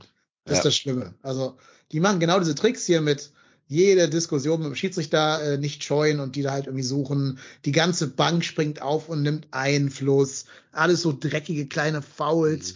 Aber dann können die halt noch, noch immer ganz gut kicken dabei und haben einige so schnelle, technisch starke Spieler in ihrem Kader und ein recht robustes Mittelfeld. Also, es wird schon eine schwere Kiste werden. Ja, und du hast jetzt mit diesem Azur da vorne den äh, noch einen Stürmer drin, der gut funktioniert und hast dann auch noch einen Onisivo, der hat ja, hat uns ja am Hinspiel, hat er uns der ja auch äh, Knoten in die Beine gespielt zum Teil. Also das ist schon, ähm, äh, ähm, das ist schon echt erstaunlich, wie die sich da reingearbeitet haben und wie sehr die sich da äh, offensichtlich ja auf ein bestimmtes Marktsegment draufgestürzt haben und da wirklich äh, eine gute eine gute Rotation hinbekommen hat, Leute hochzuziehen, teuer zu verkaufen und immer wieder äh, immer wieder vernünftige Nachwuchs hinterher zu holen. Ähm, ich kann euch trotzdem nicht leiden, aber ich kann das zumindest respektieren, wie, das, äh, Mhm. wie ihr das macht. Das ist äh, ähm, schon, schon in Ordnung. Ich brauche euch trotzdem nicht in ersten. Ist beängstigend, ne? Ja, Dritter der Rückrundentabelle, ne? Mhm. Ein Punkt weniger Ja, als ja. die Bayern. Also ich weiß, dass Mainz mal eine ganze Zeit lang mit uns so punktgleich auf Augenhöhe war. Und äh, die haben jetzt stabile 41 Punkte, ne? Zehn Punkte mehr als wir. Tja, das war unsere Schwächephase, ne? Hm? Und die haben richtig durchgestartet. Aber das hatten die ja auch, ne? Ich meine, standen nicht auch vor ein oder zwei Jahren, hatten die doch auch so eine Phase, wo die nach der Hinrunde, ich glaube, irgendwie so mit vier oder fünf Punkten hinten drinne standen, wo alle schon gesagt haben, hier äh, Mainz sicherer Absteiger. Und dann haben die irgendwie eine Mörderrückrunde gespielt mit, mit ich glaube, 35, Ja. 36 Punkten oder sowas aus der Rückrunde. Das war, glaube ich, die, die erste Rückrunde da unter Svensson, den wollten sie fast entlassen und dann hat der da nochmal Vollgas gegeben. Das ist schon, ähm, mein, auf der Seite muss ich auch mal wieder fragen, warum haben die immer diese Wellen drinne? Ähm, aber das ist dann offensichtlich auch normal, ne? Gerade wenn du immer diese, diese, du brauchst ja immer diese Einspielzeiten, bis dann junge, neue Leute dann im Verein wieder da sind, sich wieder äh, etabliert haben und dann halt diesejenigen werden, die da äh, gut unterwegs sind. Und dann ist halt Mainz auch einfach ein Verein, der kann dann mit Sicherheit Leute, die einen gewissen Marktwert erreichen oder die eine gewisse Klasse dann auch sagen, die kannst du dann auch nicht mehr halten. Du kannst da gut Aber- ködern mit Entwicklungsvereinen, aber äh, ähm, wenn dann die Großen irgendwie anklopfen, wenn die Premier League um die Ecke kommt, hast du als Mainz, glaube ich, auch kaum eine Chance. Aber vielleicht macht Mainz eben genau den richtigen Weg, die Spieler frühzeitig dann auch gegen Geld einzutauschen, ne? Mhm, ja. Also ich meine, ist ja schön, dass Skiri noch unser Spieler ist, aber äh, ich glaube auch, dass man vielleicht eine Möglichkeit gehabt hätte, Skiri vielleicht frühzeitiger loszu, also nicht loszuwerden, das hört sich jetzt so an, als ob ich den nicht haben will, sondern frühzeitig äh, gegen Geld nochmal zu transferieren und dann mit dem Geld, ich sag mal, einen Ersatz plus noch einen weiteren, Mhm. also das ist ja das, was Mainz macht, die, die geben halt so Saint-Just und Niakate für, äh, äh, weiß ich nicht, 20 Millionen aus und können sich dann aber auch in einem anderen Segment Spieler holen, die dann dementsprechend wieder weiterzünden können. Und ich glaube, das ist halt der Vorteil, den sie haben. die haben dann halt jetzt das Geld, äh, zwei Stürmer für jeweils sechs Millionen Euro zu Genau. holen und dann ist die Wahrscheinlichkeit relativ hoch, dass einer von den beiden funktioniert. Ich glaube nicht, dass der erste FC Köln im Moment äh, die Möglichkeit hätte, irgendeinen Spieler für sechs Millionen Euro zu, äh, Ja, zu geschweige denn wahrscheinlich noch nicht mal in Summe 6 Millionen Euro. Ja, das ist schon von der wirtschaftlichen Situation, ja, ja, haben sie schon ganz stabil gearbeitet dort. Ja. Ja. Ist für mich trotzdem völlig belanglos. Ich würde mir Mainz gegen irgendwen nicht angucken, außer der irgendwer ist der erste FC Köln. das ist mir völlig egal. Da, da, da, da, wie gesagt, das ist ja unbes unbesprochen, aber Mhm. äh, ist halt trotzdem schon, ja, wie ich sage ja immer wieder beängstigend, dass Mhm. so Vereine dann scheinbar doch so gut arbeiten, dass du jetzt als erster FC Köln da schwer gegen hast, gegen anzukommen und Wie gut es doch ist, wenn man professionelle Strukturen im Hintergrund hat. Ne? Mhm. Liebe Grüße nach Stuttgart. Ja. Mhm. Siehst, siehst, Ja. du auch, siehst du auch an der Jugendarbeit tatsächlich. Ja. Ähm, aber ich habe trotzdem zwei der größten Erinnerungen meiner FC-Vergangenheit eng mit Mainz verknüpft, muss ich zugeben. Einmal dieser Aufstieg von Christoph Daum, das war die Roda Anta Durchbruchssaison, da Rückrunde zumindest. Das war irgendwie gleich noch Dauerkarte, zweite Liga, mein Geburtstag, strahlender Sonnenschein und wir hauen Mainz da irgendwie, ich weiß es gar nicht mehr, 3-1 oder so, aus dem Rhein-Energiestadion und steigen auf. Sehr geil. Ja, und das zweite wissen wir ja alle. Äh, 20.05.2017, ne? Mhm. ja, das haben so viele Leute tätowiert, dieses Datum. Osako Julia Osako allein Gedächtnisspiel. so. Wobei ich immer noch sage, dass Jonas Hector der entscheidende Mann in dem Spiel war und nicht Julia. Das das, 1-0. das 1-0. Ja, das 1-0. ja, ja, das stimmt. Deswegen Aber auch das war ein Ding. Also sorry, das, äh, also wenn ich halb angesoffen auf dem Sofa liege, ne? Mhm. Da mu muss ich, ja- also den kann man halten, ne? Natürlich, aber es ist gut, dass er es nicht getan hat. Ja, ja, natürlich. Also nehme ich gerne hin, aber Und ich habe ja bis heute gesagt, mein Kind muss wie der Siegtorschütze aus diesem Spiel heißen. Also der kleine Jonas Lennepe wird dann irgendwann 2028 geboren oder so. Oder nach dem nächsten Europapokaleinzug. Ja. Vielleicht, vielleicht aber- schon ein bisschen früher. ich glaube, das ist, äh, ich kann mich ja noch dran erinnern, da am Stadion, da stand ich, äh, saß ich oben auf der Osttribüne und warum das bei Julia so hängen geblieben ist, ist halt einfach dieses, dieser Anlauf. ja, Wie- wie- dieser wie Pass, Jo- Ja, der genau, Pass von Jojic. Wie Jojic diesen Übersteiger macht, den Pass dann macht und dann siehst du gefühlt drei Minuten lang Julia Osako aufs Tor zu laufen und merkst, wie dieser Lärmpegel im Stadion hochgeht. Und dieser, dieser Schrei, als das Ding dann eingeschlagen ist, das war, das hast du wahrscheinlich durch gesamt Köln gehört von Müngersdorf aus. Das war unfassbare Emotionen, die sich da äh, ausgebreitet haben. Deswegen ist es halt für alle, Yuya Osako läuft aufs Tor zu. Ja. Hm? Ja, und vor allen Dingen war es halt der Deckel drauf. Ne? 1-0 kriegst du immer noch irgendwie versaubeutelt als FC. Ja. Bei 2-0, da war es ja auch schon recht spät im Spiel. Ja, aber mit war die 83. Nummer dann oder so, durch. ne? Ja, ja, eben, genau. Da war die Nummer dann halt durch. Also ich kann euch sagen, ich habe, als Osako aufs Tor zugelaufen ist, die Augen zugemacht. Ich Ich habe, nicht. ich habe da gesessen auf der äh, Nord und die Augen zugemacht. Ich konnte es mir nicht angucken. Ich habe gedacht, wenn der das jetzt vergurkt, wenn der das jetzt vergurkt, dann das, das könnte es sein. Und habe einfach nur die Augen zugemacht und dann genau das, was Reik nämlich auch beschreibt, dieses, dieser Lärmpegelanstieg und dann hörst du diesen unfassbaren Jubel. Ich bin einfach nur, glaube ich, einfach nur in mich zusammengesackt emotional. Und äh, es, ja, ja, war, glaube ich, ich glaube, das ist für jeden unserer Generation eins der Spiele, Du weißt immer, wo du gewesen die bist. wir immer mit dem FC verbinden werden, weil, also wir haben halt nicht diese Generation Meistertitel, sondern wir haben die Generation Europacup-Einzug nach 25 Jahren. Ja. Und äh, ich glaube, da kann man auch mittlerweile stolz drauf sein, weil so viele, also es gibt ja so viele Vereine, die irgendwie um uns herum sind und deutlich mehr Kapital auch da reinpumpen und nichtsdestotrotz haben wir es zweimal geschafft, europäisch zu spielen in verhältnismäßig kurzfristiger Zeit. Ja. Ich bin da auch fein mit und mir ist es auch egal. Äh, wir hatten die Diskussion jetzt am Wochenende auch, äh, so von wegen, ja, dass wir jetzt in dem in der Saison so schlecht dastehen, äh, jetzt hinten raus und dann noch in den Abstiegskampf reinkommen. Das liegt ja alles auch noch an der äh, äh, an der Belastung aus Europa. Ich gesagt so, ja, und das wäre mir scheißegal. Aber Genauso wie es mir 2017 auch egal war, dass wir, also natürlich war das bitter, dass du komplett abschmierst und absteigst danach. Aber das war es mir, also mir persönlich war es das wert. Ich weiß, dass es für den Verein ziemlich deftig war irgendwie, aber äh, ähm, ich tausche Europa da gerne gegen ein. Aber jetzt mal ganz ehrlich, ich finde nicht, dass diese so schlecht ist. Also ist jetzt Nö. keine Saison, wo wir wahrscheinlich uns noch in 100 Jahren dran erinnern, wenn jetzt nicht äh, die europäischen Spiele, weiß ich nicht, in Slowacko oder in Nizza oder sonst wo gewesen wären. Aber wir haben zu keinem Zeitpunkt auf dem Abstiegsplatz gestanden. Ja. Und guckt euch mal bitte an, wie, wen wir verpflichtet haben. Also, ich weiß nicht, ich finde nicht, dass wir jetzt ultra schlechte Saison spielen. Also ganz im Gegenteil. Nö, ist es auch nicht. Sehe ich genauso. Weil die Diskussion hatte ich, äh, als ich äh, beruflich bedingt in, in München war. Ich, ich durfte mir das Spiel in der Allianz Arena gegen Dortmund angucken. Und ähm, da habe ich äh, mit meinen Kunden, die Dortmund-Fans, genau, die haben nämlich gesagt, ja, seid ihr denn, bist du denn zufrieden mit der Saison? Und da habe ich mich das erste Mal, glaube ich, wirklich darüber nachgedacht und muss ganz ehrlich sagen, ich bin nicht unzufrieden mit der Saison. Natürlich könnte das ein bisschen besser laufen und natürlich wäre das geil, wenn wir jetzt irgendwie Mainz wären mit 41 Punkten und wieder um Platz 7 spielen würden.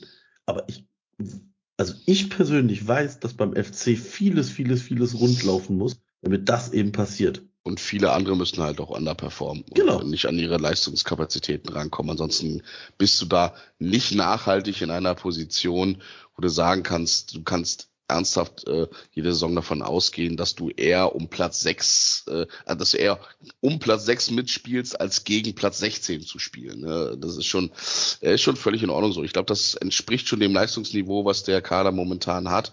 Die kann man sicherlich vielleicht hier und da noch weiterentwickeln. Äh, da können sich Spieler weiterentwickeln. Ähm, da wirst du aber auch über kurz oder lang einen Umbruch allein durch äh, Verlust von tragenden Säulen irgendwie noch bekommen. Aber ähm, du bist halt nicht, du hast halt nicht diesen, diesen, diesen Hypertrain-Sprung gemacht, wie ihn, äh, wie ihn Eintracht Frankfurt in den letzten äh, vier, fünf Jahren gemacht hat. Das ist schon, das ist schon krass, was da passiert ist. Die haben unfassbares Glück auch bei einigen Transferentscheidungen gehabt. Die haben natürlich auch dieses ganze Thema, äh, ähm, dieses ganze Thema Ablösen, haben die grandios mitgenommen mit Aller, mit Jovic, mit, äh, äh, mit Rebic, ähm, haben das gut investiert danach, hatten dann auch das Glück und auch den, den Erfolg und auch die Fähigkeiten, da irgendwie in den Pokalwettbewerben da auch den Verein komplett anzuzünden.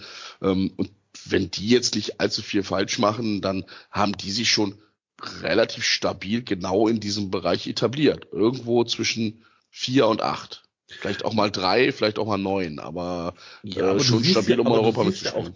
aber auch da siehst du ja, da muss aber trotzdem im Nachgang immer alles weiter rundlaufen. Auch für Eintracht. Frankfurt kann sich jetzt keine, weiß ich nicht, erster FC Köln Europacup Saison unter Stöger leisten.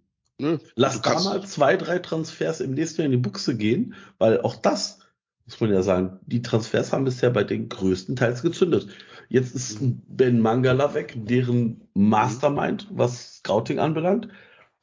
Ob das immer so weiter funktioniert, weiß ich nicht. Also Ja. auch da gibt's ja durchaus Stimmen in Frankfurt und um Frankfurt, die sagen, hm, Vereine wie Freiburg scheinen aktuell zumindest an denen vorbeigezogen zu sein. Und lass mal so ein Wolfsburg wieder mal in die Spur kommen, dann bist du dann auf einmal nur noch Achter. Und dann als Achter bist du vom europäischen Wettbewerb weg. Hm. Ja, aber bei, Wenn- Wolfs, bei Wolfsburg musst du natürlich auch immer den, den, den strategischen Nachteil des wenigen Kapitals bedenken. Ne? Also die Ja, machen da ja, ja, so gute Arbeit die ganze Zeit. Gute Arbeit mit wenig Kapital, das ist richtig. Genau. Bevor ja, wir, bevor wir wütende Zuschriften kriegen, der Mann heißt Ben Manga, nicht Ben Mangala. ach so, sorry. Äh, Mangala ist der, der im Das war ein Spieler, aber ich, ja, genau. Ja, ja. Ähm, Frankfurt spielt die gleiche Rückrunde wie wir. Die haben exakt so viele Punkte wie der FC in der Rückrunde geholt. Das tut Das mir sehr leid für Frankfurt. Sagt schon einiges, ne? Ja, ja. Ja. Ja, der einzige Verein, der sich vor dem Letz letzten Spieltag drei Tore von uns hat einschenken lassen in der Rückrunde. Äh, jo, aber wir wollen ja auch Wir, nicht über. aber wir sind zumindest nicht mehr der einzige Verein, der sich drei Tore von Stuttgart hat einchecken lassen in der Rückrunde. Das ist ne? richtig, Das ja. hat jetzt Bochum Aber leider vom Bruno. Labbadia Stuttgart. Das ist dann doch Äh, eine, äh, eine andere Hausnummer. Ich habe gerade mal rausgesucht, dieses, dieses Spiel, was ich gerade meinte, das äh, Aufstiegsspiel gegen Mainz. Wollt ihr mal die Legenden-Elf hören, die da gespielt hat? na beim los, los. FC, boah, Beim FC. Ganz, Hm. Ist geil. Also ich würde jeden davon sofort wieder nehmen. Fa fast jeden, fast jeden. Wessels im Tor, oder? Nee, Farid Mondragon. Ah, okay. Ja. Dann Rechtsverteidiger, Ümit Özat. Innenverteidiger, Kevin McKenna. Yusuf Mohammad. Linksverteidiger, Marvin Matip. Auch. Jetzt, jetzt kommt das Geilste, finde ich, die Doppel-6. Die Doppel-6 waren Kevin Pezzoni und Minor Suaso. Hammer. ne? Hammer. Okay.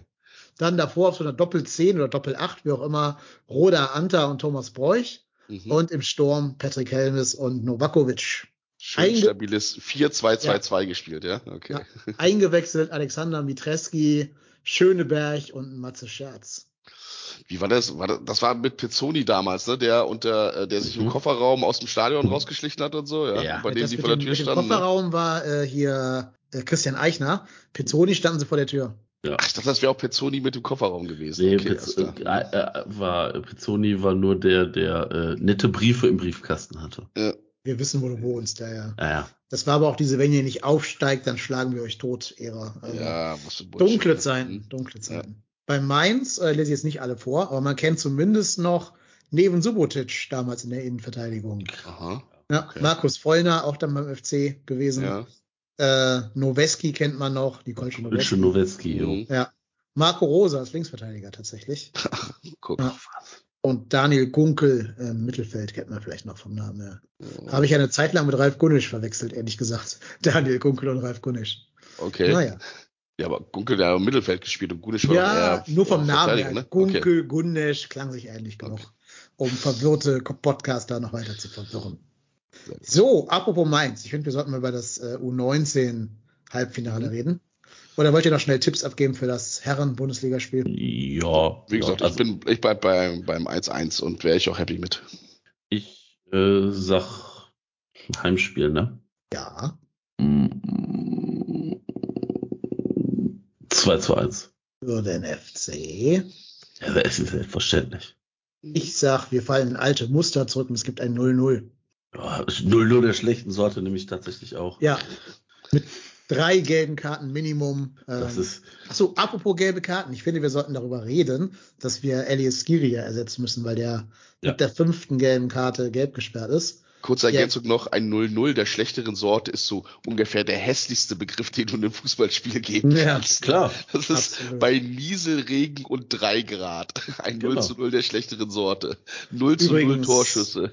Übrigens schreibt der erste FC Köln Supporters Account auf Twitter, der Skiri laut Express nicht zur Eintracht Frankfurt ginge, aber anscheinend entweder zu Olympique Lyon oder Olympique Marseille gehen würde.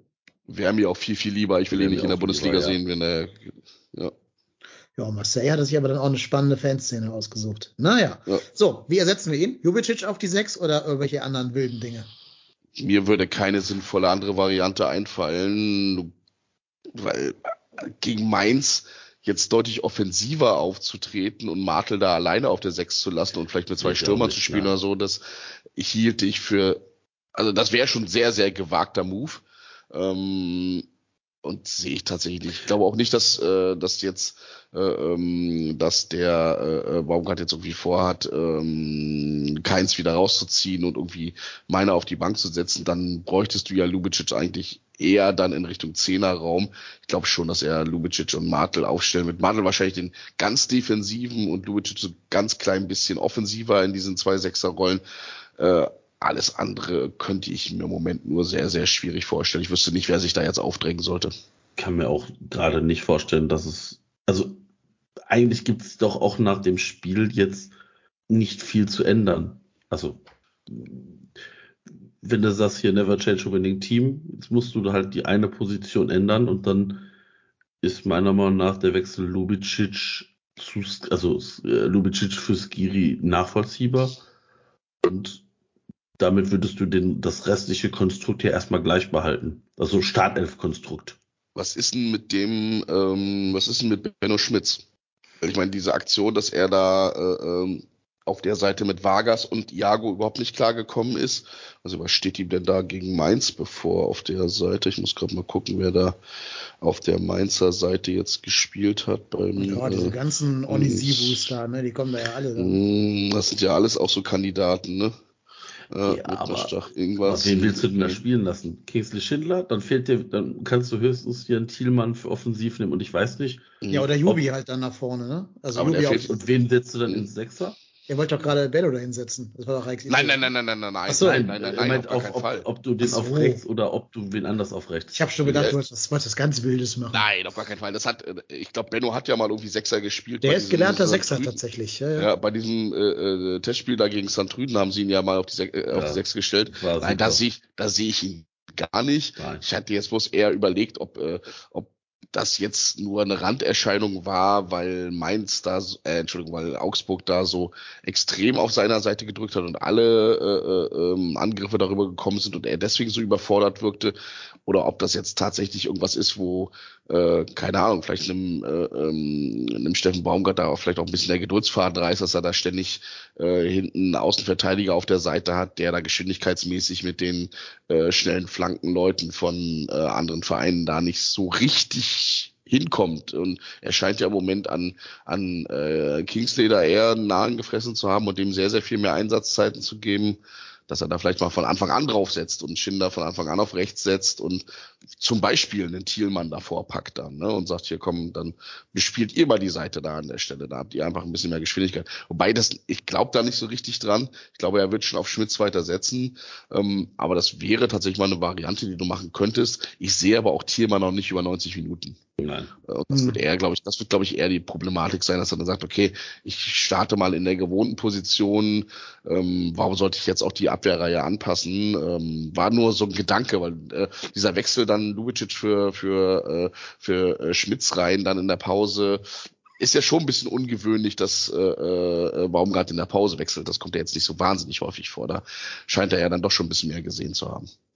Aber nee, ansonsten gehe ich auch davon aus, Lubicic äh, äh, ersetzt eins zu eins Skiri von der Position her und ansonsten wird das, glaube ich, so belassen.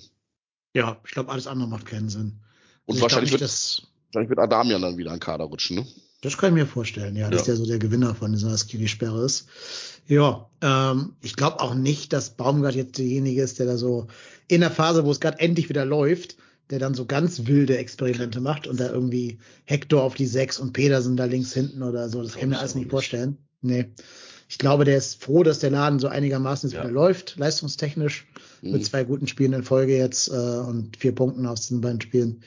Also das, das glaube ich schon. Und da würde ich dann sagen, also vom Profil her macht das schon mehr Sinn, Schindler da hinten reinzusetzen. Kann ich mir aber auch nicht vorstellen, ehrlich gesagt. Ich glaube, da vertraut der Benno dann doch zu sehr äh, und lässt dann alles so, wie es ist, nur dass Jubicic Skiri 1 zu 1 ersetzt. Sagt euch Matthias Bader noch was, wo wir Mhm. gerade bei Rechtsverteidiger sind? Der spielt doch immer noch bei Karlsruhe, oder?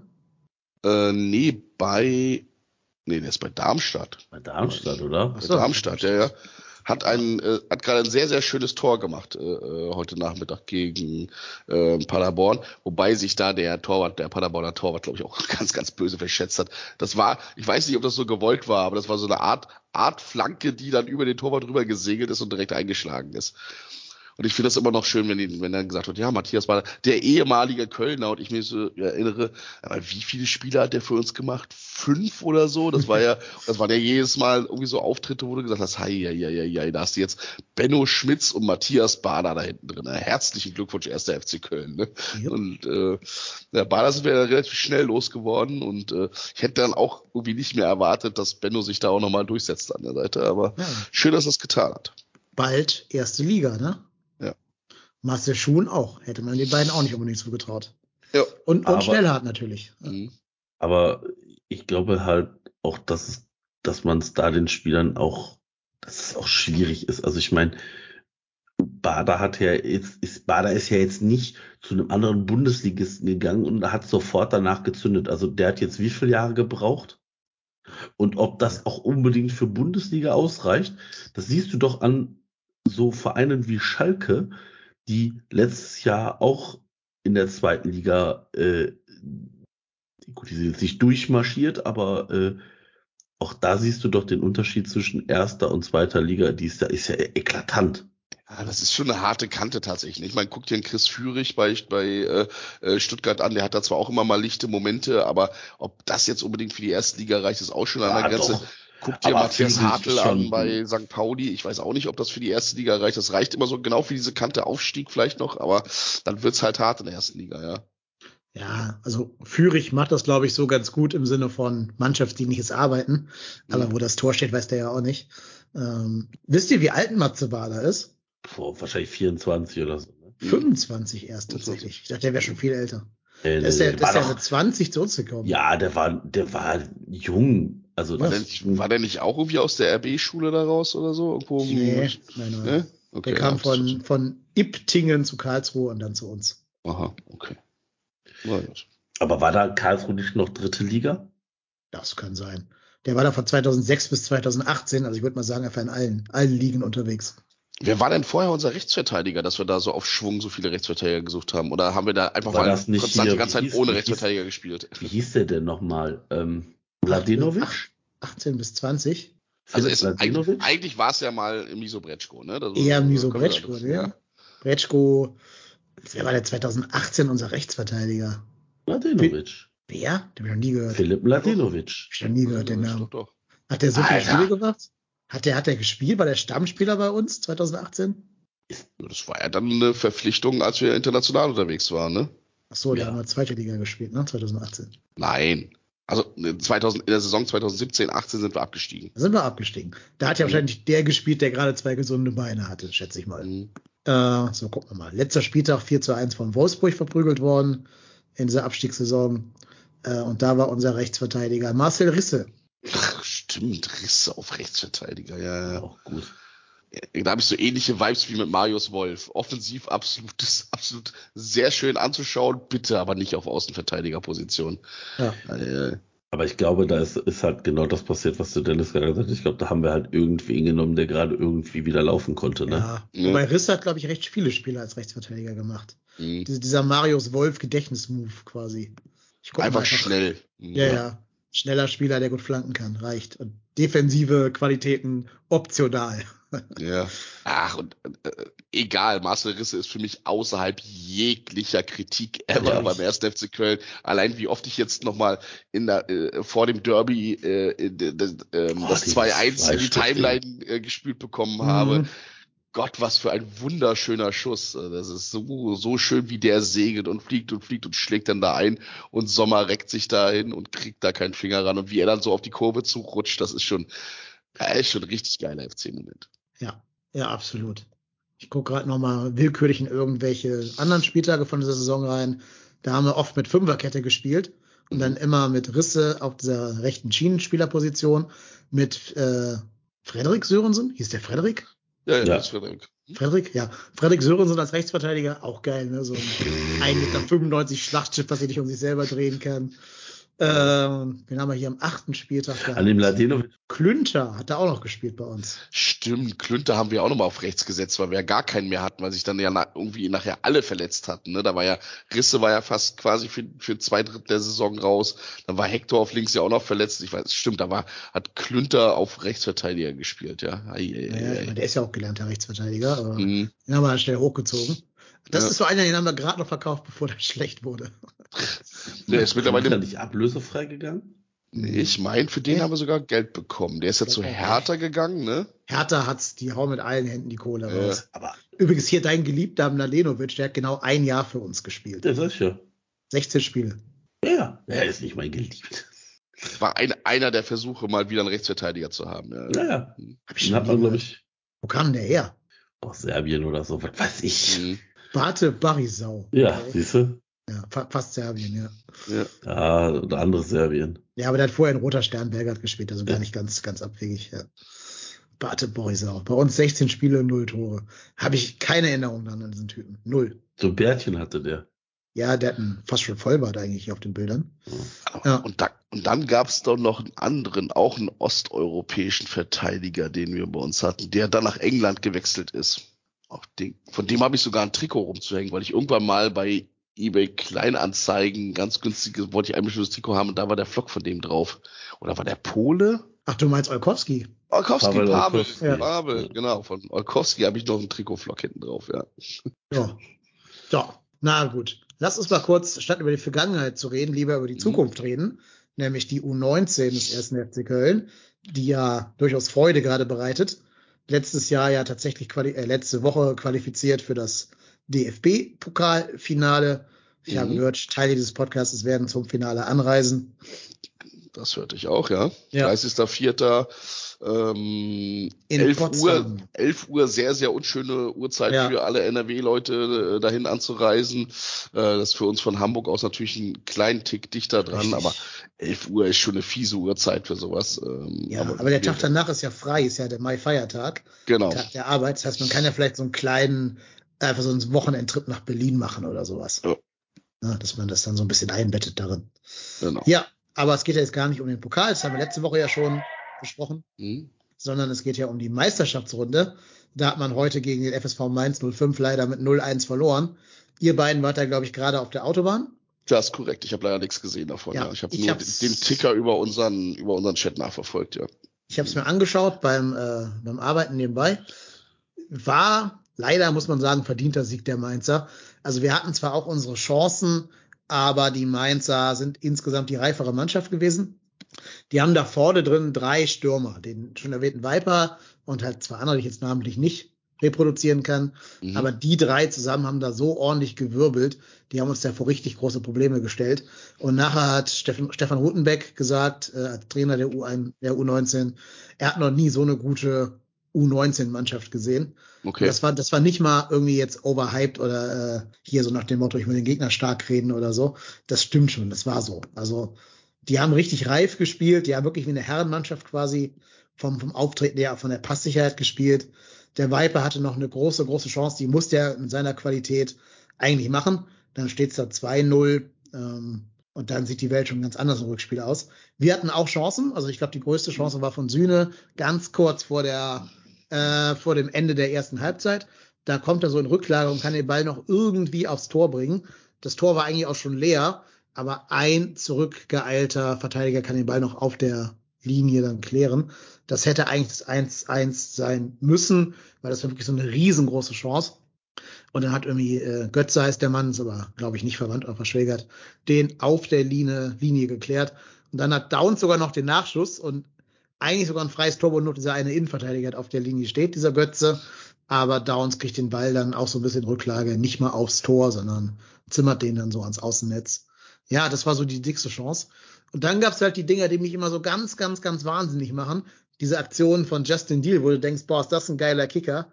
Und eine Sekunde oder nee, ein Augenblick vor dem Torabschluss vergisst, dass er für ein geiler Kicker ist und trifft eine falsche Entscheidung und legt dann den Ball am Tor vorbei oder scheitert am Torwart oder so.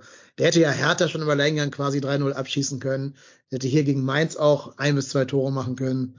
Wenn der die jetzt noch macht, der Junge, dann wird das wirklich der nächste, der nächste Ricardo Peppi. Aber ähm, da ist er noch nicht. Also ich kann schon voll und ganz verstehen, warum Baumgart den noch nicht groß in, im Trainingsbetrieb der ersten Mannschaft sieht oder gar im Spielbetrieb, weil der hat noch einige Zeit vor sich, bis er wirklich im Herrenbereich angekommen ist. Super geile Anlagen, der Typ, ne? So ein richtig geiler Tempo-Dribbler, so von den Anlagen her durchaus vergleichbar. Ich mache jetzt mal ein großes Fass auf, aber durchaus vergleichbar mit äh, Jamal Musiala oder so, oder dem ganz jungen Leroy Sané. Aber er macht halt die Tore noch nicht. Also klar macht er auch Tore, so ist es nicht, aber gemessen an der Anzahl an Chancen, die der hat, muss da eigentlich ein bisschen mehr Effizienz bei rumkommen, wenn er den Sprung in den Herrenbereich schaffen will.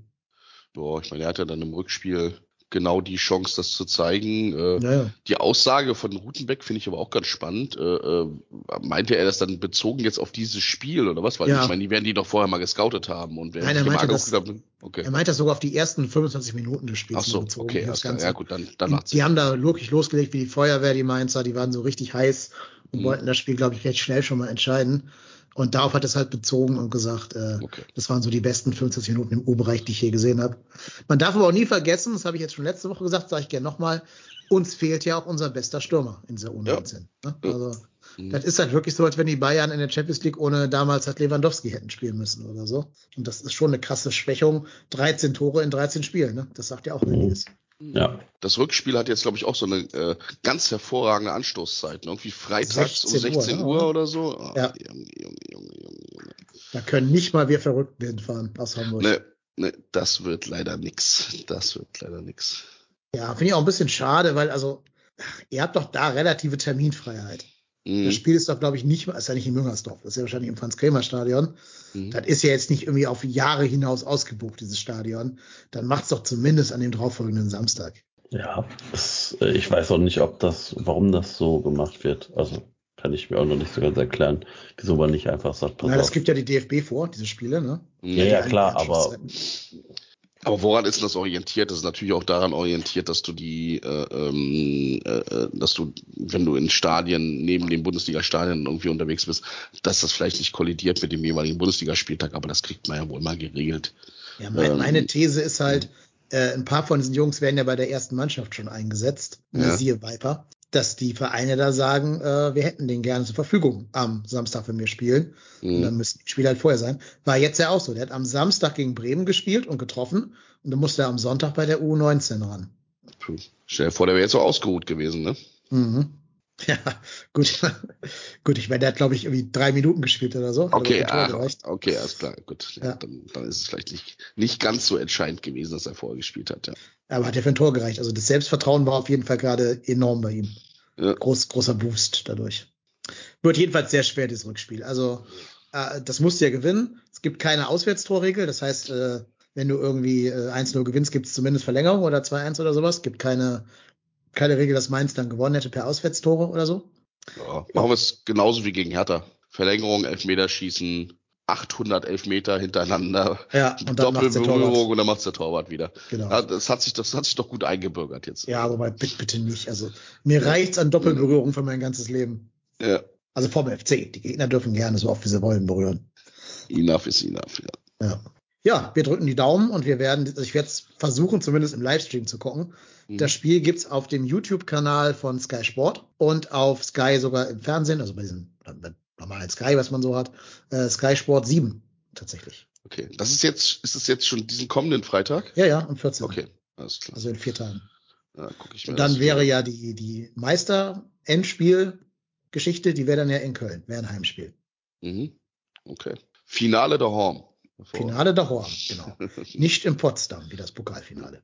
Ich finde auch Potsdam ist halt Kacke zum Singen, ne? Potsdam, Potsdam, wir fahren nach Potsdam. Potsdam. Funktioniert nicht, ne? Müssen wir ja jetzt auch nicht mehr, wir sind ja schon da. Ja. Naja, und parallel äh, muss man noch gucken, wer der Gegner wird. Hertha spielt ja gegen Dortmund, aber die spielen heute, also am Montag, um 11 Uhr. Auch keine Anschlusszeit, ne? Ostermontag, 11 Uhr. Schönes Ding, ja. Die haben das Rückspiel übrigens am Samstag um 11 in Dortmund. Okay. In Rote Erde. Also, das wäre der Termin, den ich dann doch eher für uns gesehen hätte, tatsächlich. Demnächst wird dann äh, wahrscheinlich das U17-Finale auf Helgoland ausgetragen, so, so nachts Ja. um drei oder so. Oder in Saudi-Arabien. in Dubai. Oder sowas, ja. In Dubai. Genau. Ihr regt euch doch alle darüber auf, dass wir keine Bundesligaspieler dahin verlegen sollen. Dann nehmen wir halt die U17-Spiele. Genau. Ne? Das, genau. die reisen doch auch noch gern. Ja, absolut. Eieieiei. Bloß nicht drüber nachdenken. Ja. Ja, gut. Wenn ich nichts vergesse, dann glaube ich, war's das für heute. Ja. Habt ihr noch den äh, schönen Bericht über Tim Wiese gelesen vorhin? Nein, nein. Hm?